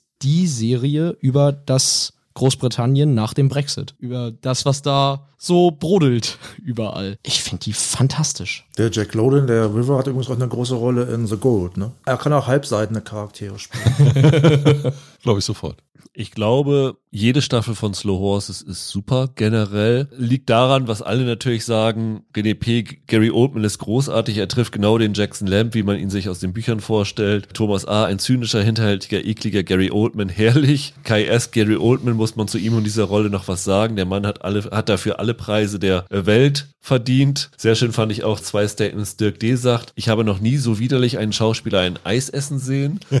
und Beatrice W. sagt, gefällt mir wegen des Themas der Umsetzung und diese Essensszene im Asia-Imbiss mega. Da war ich doch froh, es gibt noch kein Geruchs. Nee, ganz ehrlich, man fragt sich, was er in Staffel 4 essen wird. Also er hat ja. schon einige Gerichte versaut. Da ist schon was dran, ja. Letztendlich, die Einordnung dieser einzelnen Staffeln hängt von den Fällen ab von den einzelnen, was in den Staffeln vor sich geht. Und ihr fandet jetzt die zweite vielleicht ein bisschen schwächer. Für mich hat dieser Fall in der dritten Staffel nicht unbedingt funktioniert, aber ich bin sofort wieder dabei, wenn die vierte Staffel kommt, weil der Kern dieser Serie ist so sensationell. Schlecht kann es gar nicht werden. Es kann höchstens mal weniger gut werden. Ja, wer Gary Oldman in dieser Rolle sieht, und sich nicht gut unterhalten fühlt, eher ein Problem mit fiktionalem Erzählen. Das ist spitze, das ja. ist Unterhaltungswert, das ist tolle Schauspielerei, das ist äh, gut geschriebenes Material, das extrem kompetent umgesetzt wird. Wenn die das jetzt nicht aus welchen Gründen auch immer auf einmal vollkommen verbocken, nenne ich die auch nächstes Jahr dann wieder. Also die einzige Frage ist, kommt nächstes Jahr nur die vierte Staffel oder kommt auch die fünfte Staffel, die ja, jetzt wär, schon genehmigt das haben? Das wäre natürlich ja. auch wieder ein Aber Hammer, ey. Ja, dann habe ich noch einen Platz 2 zu bieten, eine Serie, die bei euch auf Platz 13 mit 3 23-Nennungen gelandet ist. Und ich würde wetten, wenn wir diese gleiche Liste nächsten Monat machen, würde sie noch höher sein bei euch. Nämlich, sie haben mal, wenige Stunden bevor wir aufgenommen haben, kann von Niklas G. eine Mail, der sagt, äh, dass er die Serie gerne noch auf 6 gemacht hätte und dass er es findet es schlimm, dass der Start der Serie so kontra gegen unsere Top 10 Listen läuft, also weil die wirklich so spät im Jahr gestartet ist und mit mehreren Folgen läuft. Eine Serie, über die Igor S. sagt, für mich die bisher beste Staffel. Da ich aber noch nicht alle Folge sehen konnte, gibt es jetzt nur den dritten Platz. Je nachdem, was noch kommt, wäre vermutlich der zweite drin gewesen. Und Annette B. sagt, sie können die letzten zwei Folgen nicht vor die Wand fahren, obwohl ich das Staffelfinale nicht kenne.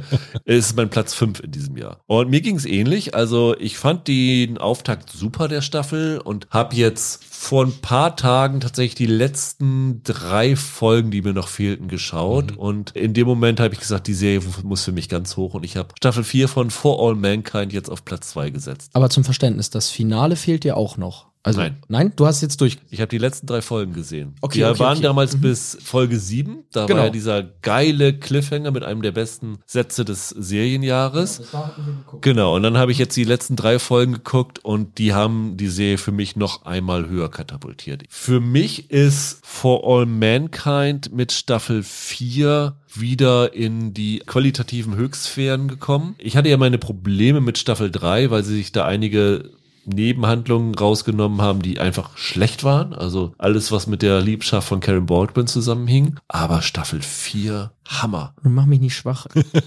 ich habe ja bei Staffel 4 so ein bisschen rumgemeckert, aber ich habe die letzten drei Folgen leider nicht sehen können, sonst hätte ich sie vielleicht doch auch noch irgendwie. Ah, das ist schon eine geile Serie, muss man also schon sagen. Also ohne die letzten gesehenen Folgen ist sie bei mir auf Platz 12 gelandet. Was da am Ende kommt, es ist jetzt nicht nur die Vorschau, was in der nächsten Staffel passiert und so, aber ich muss sagen, die letzte Folge, ich hatte bei vielen Szenen Tränen in den Augen, weil es mich wirklich so gerührt hat, was da an menschlichen Sachen kommt. Sie haben wieder einen richtig sau spannenden Moment, so ein Action-Moment, nicht ganz so spektakulär wie in der ersten Folge, aber extrem gut gemacht drinne. Es gibt da so viele grandiose Szenen. Also ich glaube, das habt ihr dann auch noch nicht gesehen. Es gibt so einen Moment, die Margot, wissen wir ja, die musste ja nach Russland gehen und sie hatte doch ihren Kontakt früher beim Roskosmos, der dann wiederum in den USA mhm. ist. Und es gibt eine Szene am Anfang, ich glaube der achten Folge ist es, wo wir sehen, wie der Typ sein Leben in den USA lebt mit seiner neuen Frau und da lehrt an einer, einer, einer Uni.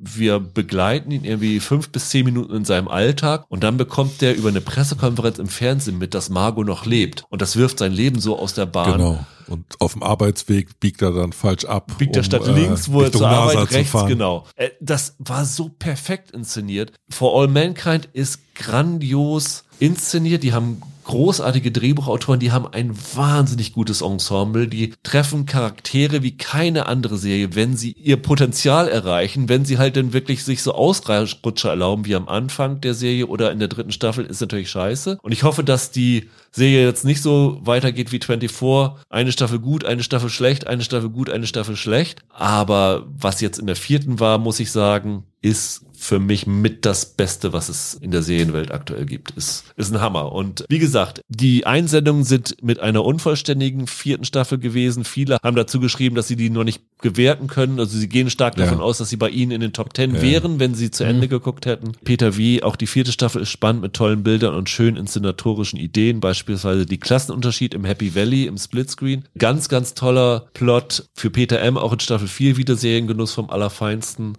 Zwar fast schon ein langweiliger, der erwarteter erster Platz bei ihm auf der Liste, aber was soll man machen? Staffel 3 schwächelte für Olli B. auch etwas phasenweise. Mit der herausragenden Staffel 4 reicht es insgesamt aber für Platz 2. Auch Fabian B. in Staffel 4 stimmt wieder alles. Die famose Action gemacht fürs Kino, aber auch eine tolle Charakterbildung, Hochspannung bis zum Finale, eine unerwartete Steigerung in der Qualität, die ich so nicht erwartet habe. Geht mir ähnlich. Und ja, Silvia O sagt einfach immer wieder Ich, ich finde, so eine Serie über den Jahreswechsel rüberlaufen zu lassen, ist halt für unseren ist fies, Podcast ne? Total Podcast blöde. ist es fies, ja. Und ehrlich gesagt müssen wir mit Apple da vielleicht einfach mal sprechen, weil das, das geht so ja nicht weiter. Also es ist ja für uns alle ein Problem. Ich ärgere mich richtig, dass ich die letzten drei Folgen noch nicht gesehen Hättest habe. du tatsächlich machen sollen, weil ich, ich fand die wirklich richtig toll. Also es, es ist über die Jahre ja, glaube ich, schon klar geworden. Von uns gibt's da eine dicke Empfehlung und wer da noch nie reingeguckt hat, der hat da noch was vor sich. Und auch da ist es wiederum so, wenn nicht alle Staffeln auf dem gleichen Niveau sind, kann man doch sagen, dass das eine der herausragenden Serien der letzten Jahre ist. Auf jeden Fall etwas, in das man immer mal reingeguckt haben muss, wenn man schauen will, was so in diesem Gebiet im Moment geleistet wird. Was heraussticht. Kommen wir zum Platz zwei der Hörer und Hörerinnen. Eine Serie, über die René P. behauptet, ich behaupte mal der Gesamtsieger aller HörerInnen. Knapp daneben. aber zumindest der Gesamtsieger bei Michael auch gewesen. Ja, The Last of Us. Ja, genau. Ja, genau. Habe ich auch drauf. Du hast sie auf fünf gehabt, genau. Und Holger hatte sie auf drei. Aha. Ja, das ist die andere Glaubensrichtung. Also One Piece hat das mit den Anime-Verfilmungen mir irgendwie versaut jetzt. Und Last of Us mit Videospielverfilmungen, weil die funktionieren halt eigentlich auch nicht. Und es ist irgendwie frech, dass die jetzt funktioniert hat und dann auch so gut funktioniert hat. Erzählt ihr erstmal, wie ihr die findet. Ich kann nur mal kurz sagen, 75 Mal genannt worden, also auch eine massive Popularität bei euch da draußen. 23 Platz 1 Nennungen. Also wären, glaube ich, im letzten Jahr die meisten Platz 1 Nennungen gewesen. Im dieses Jahr war noch eine weiter davor. Ich bin kein Gamer, ich kannte das Spiel nicht. Ich habe das Gefühl, dass Zombie-Stoffe eigentlich relativ ausgelutscht sind. Ich habe das schon das ein oder andere Mal zu oft gesehen. Und doch war das im Kern eine Serie, die ich hervorragend fand. Ich fand sie berührend. Ich fand sie in Teilen überraschend subtil. Es gibt diese eine Standalone-Folge, von der wir gesagt haben, da werden bei den nächsten Preisverleihungen noch alle von reden, mit Nick Offerman. Ich finde, dass sie eine poetische Qualität hat, die etwas Ungewöhnliches ist bei so einem Endzeit-Szenario, um das es ja eigentlich geht. Ein Aspekt, der mir extrem gut gefallen hat, ist etwas, das ich schon bei Pokerface gelobt habe. Das Ganze hat ja so eine Roadmovie-Qualität. Darin befindet sich auch so eine Art Reise durch das mythische Amerika. Und in dem Punkt finde ich sie intellektuell stark in der Art und Weise, wie dort visuell mit Motiven der Darstellung der USA gearbeitet wird. Für mich Unbedarften war das eine Überraschung und äh, das sind ja immer die liebsten Serien, wo man dann plötzlich merkt, okay, all die Nerds, die immer gesagt haben, das ist das Beste, was es an Videogame Story gibt, haben in dem Fall vielleicht recht gehabt und haben ja auch wirklich davon profitiert, dass da das eine Mal gelungen ist, was sonst nie gelungen ist, nämlich ein Game zu verfilmen. Das hat zwar, glaube ich, auch dazu geführt, dass den Gamern selber wenig Neues vorgesetzt wurde. Also ich habe da einige Stimmen gehört, wo es darum ging, das ist dann so nah oder so dicht dran an dem, was in den Games stattfindet. Würde ich nicht unterschreiben. Okay, Wobei es schon so ist, du kannst teilweise Szenen aus der Serie schon mit Cutscenes aus dem Spiel nebeneinander legen und sagen, Klar. da passiert exakt dasselbe. Also das, das gibt es Das schon. ist schon so. Es gibt da einige Szenen, wo ich sagen muss, will ich jetzt nicht spoilern, die, die wollte ich unbedingt im Film haben. Die sind jetzt auch größtenteils drin. Ach so. Das war ja die Qualität des Spiels. Also ich habe es auch durchgespielt. Den ersten Teil. Und das war ja die Qualität, dass du hinterher nach dem ganzen brutalen Gameplay, ist ja eine sehr brutale Welt, sieht man hier ja auch im Film, der das spielt, dass es wirklich Szenen gibt, also Cutscenes in der Regel. Manchmal haben sie es sogar in die Gamehandlung, in Exploration, wie es so schön heißt, wenn man so ein bisschen Sachen, Häuser durchsucht und so, haben sie es sogar eingebunden mit Dialogen, dass man das im Hinterkopf behalten hat. Ich fand allerdings tatsächlich, dass sie doch intelligent variiert haben, viele ja, Sachen. Haben sie. Also ich hatte immer gehört, dass diese Bill und Frank Geschichte, das ist wie mit Nick Offerman, was mhm. er jetzt meinte. Ich habe die relativ spät geguckt im mhm. Jahr. Ne? Ich hatte immer gehört, das ist quasi die Vorgeschichte von einem Teil des Spiels, den ich auch damals schon sehr mochte und sehr gut fand. Das stimmt ja nur so zum Teil. Das ist ja wirklich ja. eine Variation. Das ist ja quasi Exakt. eine Parallelwelt, mehr genau. oder weniger. Es endet ja zum Beispiel anders als es im Spiel. Es endet anders. Und im Spiel fand ich das damals sehr bewegend, wie das ja. auch gemacht ist und ungewöhnlich. Und das fand ich auch wieder gut. Wenn ich mich jetzt nicht total täusche, diese Melanie Linsky-Figur, die gibt es im Spiel doch gar nicht, oder? Exakt. Das ist nur irgendwelche anonymen Räuber und hier gibt es eine genau. Anführerin und eine genau. Motivation, die die genau. hat, die die Räuber im ja. Spiel gar nicht haben. Genau. genau. Okay. Das fand ich echt gut. Wie Holger schon sagte, das stimmt auch. Es sieht wirklich sehr gut aus und es ist teilweise wirklich regelrecht poetisch dann auch. Und ich fand es immer wieder gut, wie sie wirklich den Look von dem Spiel auch aufgegriffen ja. haben. Aber eins habe ich jetzt noch nicht so richtig verstanden. Ist dir das wichtig, dass dieses hohe Maß an Ähnlichkeit zu dem Spiel hergestellt nein, wird? Nein, nein, mir ist, mir ist eine Balance wichtig. Okay. Ich wollte unbedingt bestimmte Szenen, die ich in dem, vor allem Cutscenes, die ich in dem Spiel geliebt habe, die wollte ich auch in der Serie ja. sehen. Als die, Nerd die liefert einfach. die Serie Die liefert auch. die Serie auch, also jedenfalls größtenteils. Äh, und, und gleichzeitig wollte ich aber auch Variation haben, dass ich wirklich ja. überrascht werde. Es ist zum Beispiel tatsächlich sogar für mich so, ich hatte in den ersten drei Folgen vielleicht das Gefühl, dass hier der Horror viel besser funktioniert ja. als im Spiel. Ja. Weil im Spiel ist es so, du kämpfst ja auch gegen die Infizierten und das ist letztlich Action. Und da geht der Horror für mich immer bei solchen Games flöten. Und geht sie für dich jetzt weit genug über das Bekannte hinaus, ja. dass du, dass du immer noch sagst, ich kenne die mhm. Grundgeschichte, aber trotzdem hat das für mich Neuheiten wert? Das würde ich auf jeden Fall sagen. Dann landet sie doch äh, zu Recht auf der besten Liste. Das Interessante ist, das Videospiel ist ja wirklich so ein Meilenstein in dem Medium gewesen. Das war das erste Mal, dass Leute in Hollywood über die erzählerische Qualität eines Videospiels gesprochen haben. Und was bei dieser Verfilmung jetzt funktioniert hat, ist sozusagen die Bindung an die Figuren hinzubekommen, obwohl dir ja ganz viel Zeit flöten geht, sozusagen im Vergleich zum Spiel. Und das haben die hinbekommen. Das fand ich wirklich erstaunlich. Ich bin jetzt bei der Serie so ein bisschen sehr Fanboy, Deswegen ist sie auch bei mir auf der Eins. Ich habe sie dieses Jahr ein paar Mal gesehen. Und das Spannende ist, ich habe sie dann zum Beispiel mit einer Person gesehen, die hat das Spiel bestimmt schon sechs, sieben Mal gespielt. Die war begeistert. Ich habe es mit meinem Bruder geguckt, der, glaube ich, von dem Spiel noch nie gehört hatte. Der war begeistert. Und es gab einfach dieses Jahr bei mir nichts anderes, was mich mich so berührt und begeistert hat und wo ich so viele mit anstecken konnte um mich herum. Ich hatte sogar überlegt, sie letztes Mal bei unserem großen besten Serien aller Zeiten Podcast deswegen mit reinzunehmen. Aber da wollte ich dann ja keine abgeschlossenen Serien nehmen und Gott sei Dank geht es weiter.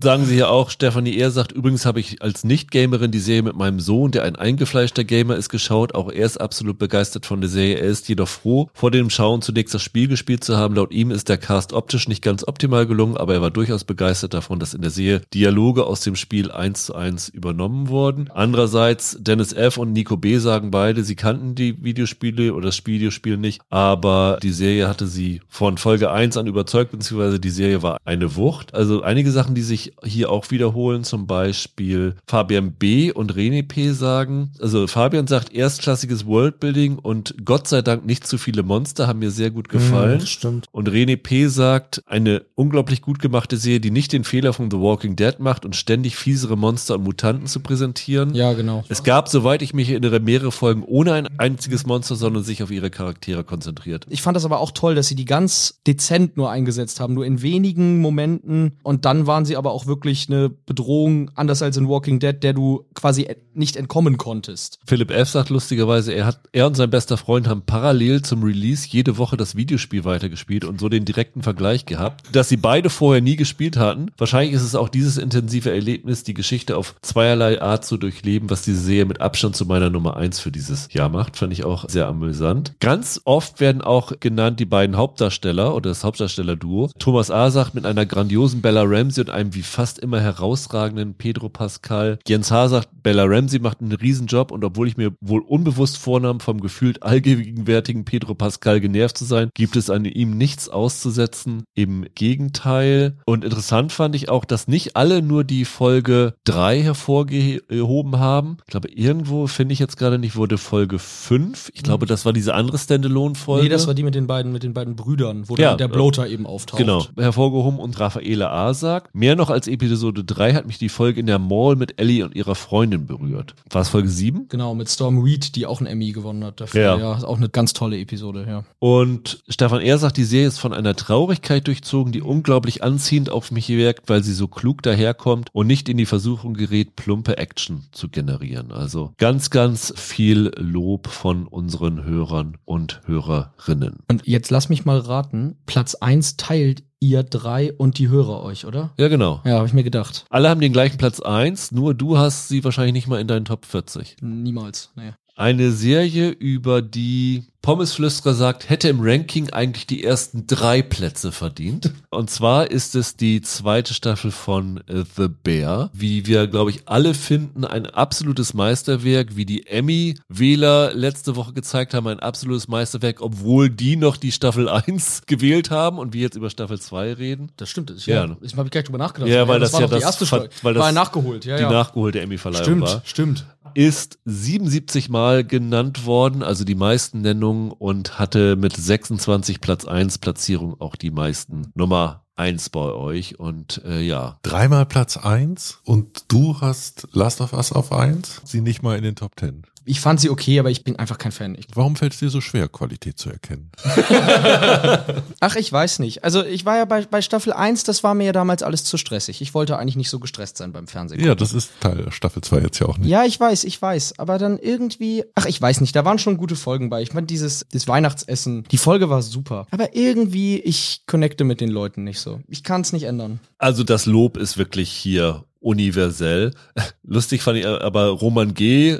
Hut ab. Ich muss gestehen, dass ich The Bear nur wegen euch so lange geguckt habe, dreimal begonnen und wieder aufgehört, bis es mich wirklich komplett in seinen Bann gezogen hatte und nach der tollen ersten Staffel, wo die zweite nochmal umso viel besser, besonders, dass jede Folge eigentlich einen anderen Charakter in den Fokus gestellt hat und dermaßen unterschiedlich zu den anderen Folgen war, hat mich wirklich geflasht. Björn R. sagt einfach ein Meisterwerk, drei Michelin-Sterne. Forks ist eine der besten Serienepisoden aller Zeiten, wird ganz, ganz oft genannt, also ist für mich auch ein absolutes Highlight. Das ist die äh, Ritchie-Folge, aber auch die Kopenhagen-Folge Ja. wird total gelobt und natürlich auch die Weihnachtsfolge. Tim S. sagt zum Beispiel, die Weihnachtsfolge ist sein absolutes Highlight über eine Stunde pures Chaos, Drama und Spaß. Und Philipp F. sagt zum Beispiel aber, ich habe auch die zweite Staffel mit meiner Frau, selbst Gastronomin aus Leidenschaft geschaut und mit der Crew mitgelitten und gefiebert. Toll, dass der Fokus weg von Kami hin zu den vielen anderen schön gezeichneten Charakteren ging. Nachdem Fishes, also die Weihnachts- oder Thanksgiving-Folge, aufgrund seiner Inszenierung für meine Frau kaum auszuhalten war, hat es uns vor allem Forks angetan. Und mir ging es ja genauso, dass ich, wie Stephanie eher auch, die Folge Fische kaum aushalten konnte, was ja aber, glaube ich, gewollt ist von der Serie, muss man dann fairerweise dazu sagen. Ich finde die von vorne bis hinten Meisterwerk. Ich würde auch noch die Folge drei, wo Sydney durch die äh, Haute Cuisine von Chicago zieht, hervorheben. Auch das Finale, also ich könnte hier von jeder Folge schwärmen. Es ist für mich mit Abstand die Lieblingsserie dieses Jahres und ich hatte ja in der All-Time-Folge auch The Bear schon sehr hoch mit diesen zwei Staffeln, ich glaube in den Top Ten gehabt, weil es für mich ein Meisterwerk ist. Wirkt tatsächlich genau wie Reservation Dogs auch sehr authentisch. Ne? Total. Ich meine, äh, die, die Schwester des Showrunners ist die kulinarische Beraterin, die kennt sich damit aus. Der eine ist ja selber Restaurateur, der da äh, mitspielt in der Nebenrolle und so. Der den Handyman da spielt. Den Genau, Handwerker, ja. die ja. Küchen von Chicago haben ihre Tore geöffnet der Serie. Also das wird ja auch in der Szene geliebt, die Serie. Das ist ja eine hohe Kunst. Ja, aber um ehrlich zu sein, auch da empfinde ich so, entgegen der Interviewschnipsel, die man von, dem, von den Machern hört, ich finde nicht, dass es unbedingt ums Kochen geht. Die ganzen, die ich ständig versuchen, diese Serie darüber zu verkaufen, dass dieses Essen so ein attraktives Thema ist. Ja, deshalb können die Leute da andocken, aber diese Serie würde auch funktionieren, wenn sie von einem Tante-Emma-Laden oder einer Tischlerei Klar, handeln sicher. würde. Das ist ja gerade das Großartige. Und ich finde, was man dazu unbedingt noch sagen muss, ist serielles Erzählen basiert oft darauf, dass dieser gleiche Kniff immer wiederholt wird. Und die Art und Weise, wie das so eine, äh, so eine Stressspannungsserie im ersten Teil war, findet im zweiten in der Form nicht mehr statt. Da hing alles an diesem Imbiss, den sie jetzt als Mittelpunkt wegnehmen. Und dass trotzdem eine funktionierende Staffel funktioniert, wenn du eins der erzählerischen Grundprinzipien austauscht und sagst, jetzt stürzen wir uns da drauf und vertiefen die Charaktere der einzelnen Figuren. Das ist etwas, was von Seite der Kreativen, der Macher, wirklich gewagt war, weil man damit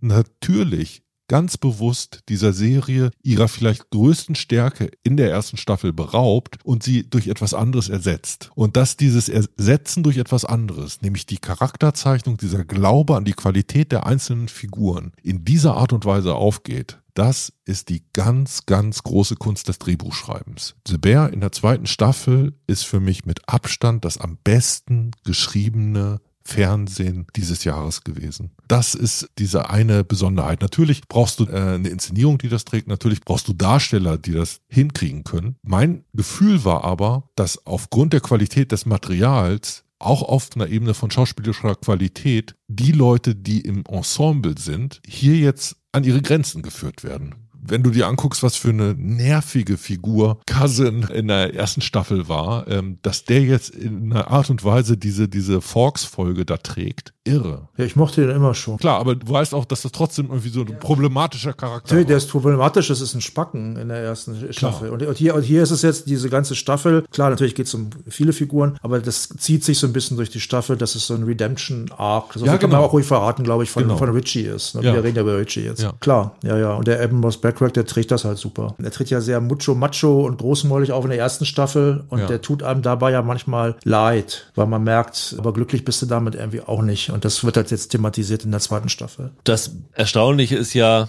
dass, abgesehen von dir, Michael, die erste Staffel ja schon alle toll fanden. Und man hat gedacht, okay, was wollen sie jetzt in der zweiten Staffel noch machen? Und wirklich ein Konsens hier war von euch, Kai T. sagt, hätte nicht geglaubt, dass Staffel 1 zu toppen möglich wäre, war es aber, was für eine grandiose Show. Annette B. sagt, Staffel 1 war gut, stressig, manchmal auch etwas nervig. Staffel 2 war eine Wucht. Fabian G. zweite Staffel noch besser. Behind und Corner, inzwischen im familiären Sprachge Sprachgebrauch verankert. Das sagt vielleicht alles. René P. sagt, nach der unglaublich guten ersten haben sie es geschafft, eine ebenbürtige oder noch bessere zweite hinterher zu schieben. Forks ist für mich die beste Serienfolge des Jahres. Danach muss man Cousin lieben. Sebastian W. fragt, was macht die zweite Staffel besser als die erste? Sie fährt die anstrengende Hektik etwas runter, vertieft dafür die Dichte an tollen Beziehungen von unterschiedlichsten Menschen auf allerhöchstem Niveau. Weltklasse. Tihomir sagt, die zweite ist zwar ruhiger, aber vielleicht auch deswegen besser als die erste. Nikolai G. sagt, die erste Staffel konnte mich noch nicht ganz den Hype nachvollziehen lassen. Das hat die zweite jetzt doch eindeutig geschafft. Allerspätestens die Feiertagsfolge war ein Meister Meisterwerk gleich einem Autounfall, bei dem man es nicht schafft, wegzuschauen. Tando sagt, Staffel 1 hat mir schon sehr gut gefallen, aber Staffel 2 war für mich richtig sensationell. Man konnte einzelne Figuren dadurch, dass sie eine eigene Folge bekommen haben, nochmal besser kennenlernen. Sebastian S. sagt, die erste Staffel war für mich für den Küchenbereich in etwa das, was seinerseits Emergency Room fürs Krankenhaus bei mir bewegt hat. Die zweite Staffel hebt diese Serie nun definitiv auf den Platz 1 meiner Liste. Ganz großes Kino ohne aufwendige Effekte oder Action-Choreografie.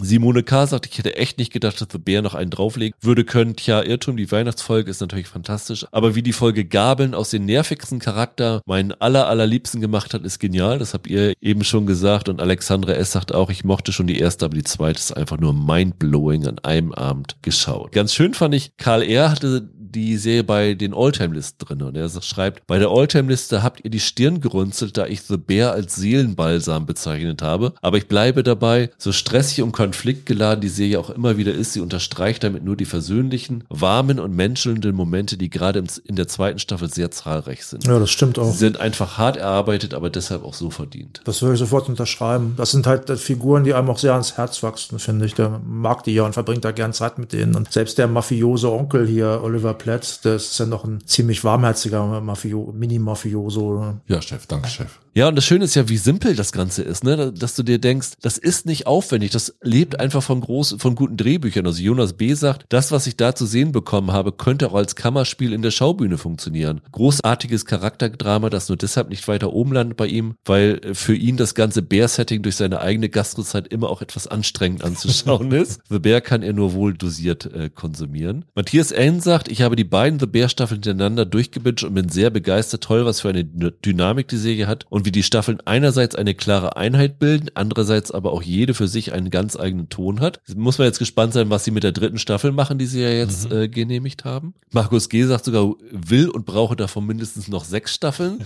Ich glaube, das kann die Serie nicht ganz halten. Und was ich noch ganz schön fand von Stefan Ehr, die Serie erfasst für mich den Zustand und die Gefühlslage junger Menschen unfassbar genau. Die Unsicherheit, die in allen Lagen mitschwingt, das Sezieren der eigenen Gefühlslage, die stetige Selbstversicherung, einen Platz in der Gesellschaft zu ergattern und sich zu verwirklichen und das alles mit einer sehr großen Ernsthaftigkeit. Das sind sehr aktuelle Themen, um die The Bear kreist.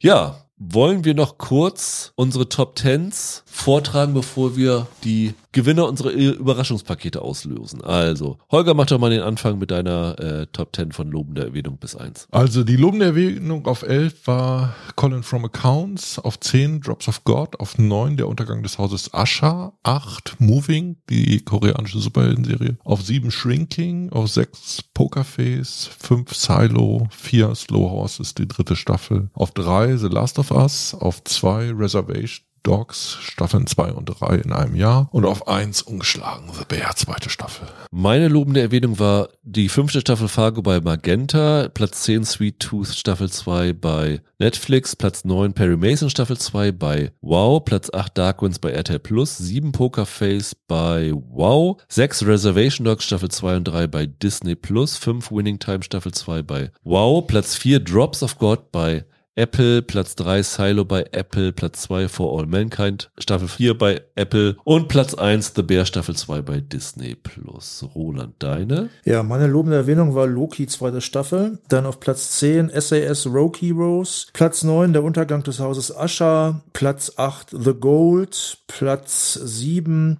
Beef, Platz 6 Mrs. Davis, Platz 5 The Last of Us, Platz 4 Pokerface, Platz 3 Silo, Platz 2 Reservation Dogs und Platz 1 The Bear, zweite Staffel. Michael, bei dir? Lobende Erwähnung war One Piece bei Netflix. Platz 10 Die Orville Staffel 3 bei Disney Plus. Platz 9 Fleischman is in Trouble bei Disney Plus. Platz 8 Bienenschwarm bei Prime Video. Platz 7 Ein Funken Hoffnung Anne Franks Helferin bei Disney Plus. Platz 6 Mrs. Davis bei Prime Video. Platz 5 Jewy Duty bei Amazon Freewee. Platz 4 Der Untergang des Hauses Usher bei Netflix. Platz 3 Blue Eye Samurai bei Netflix. Platz 2 die dritte Staffel Slow Horses bei Apple TV Plus. Und Platz 1 The Last of Us bei Wow. Und bei eurer Liste lese ich mal einfach die Top 25 vor. Platz 25 Star Trek Strange New Worlds Staffel 2 bei Paramount Plus. Platz 24 Fargo Staffel 5 bei Magenta. Platz 23 1923 bei Paramount Plus. Platz 22 Die verlorenen Blumen der Alice Hart bei Prime Video. 21 Winning Time Staffel 2 bei Wow. 20 Blue Eye Samurai bei Netflix. 19 One Piece bei Netflix. 18 Tulsa King bei Paramount Plus. 17 15 eine Frage der Chemie bei Apple TV Plus, 16 Daisy Jones and the Six bei Prime Video, 15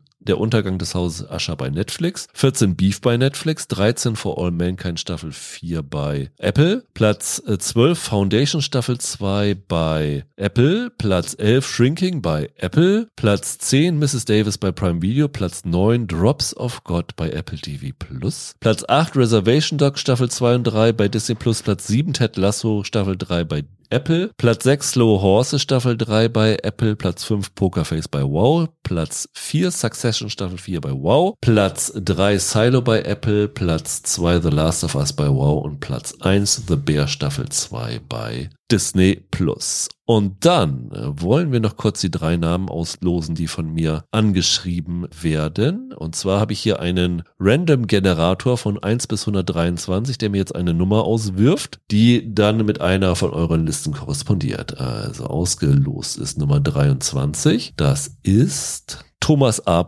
Du bekommst eine Mail von uns. Dann die Nummer 93. Das ist Philipp M und 44. Das ist Dominik H. Also wir mailen euch ein und falls noch weitere dazu kommen, werden wir euch dann auch kontaktieren. Ja, das war unsere Jahresendfolge 2023. In der nächsten Woche geht es wieder normal los mit unseren normalen Serienbesprechungen und wir haben einiges nachzuholen. Also es wurde schon von einigen gefragt, ob wir noch über X oder Y sprechen. Also wir werden, glaube ich, definitiv Echo nachholen. Wir werden definitiv True Detective Night Country, die diese Woche gestartet ist, nachholen. Und da müssen wir mal schauen, was wir noch alles schaffen, weil nächste Woche starten sonst auch Masters of the Air und bei Netflix äh, Griselda. Wann wir das unterbringen, müssen wir mal gucken, aber ich sag mal, die nächsten ein, zwei Wochen werden wir ein volles Programm für euch bieten. Bis dahin, habt ein schönes Wochenende, bleibt gesund, macht's gut, ciao, ciao. Tschüss. Tschüss. Ciao.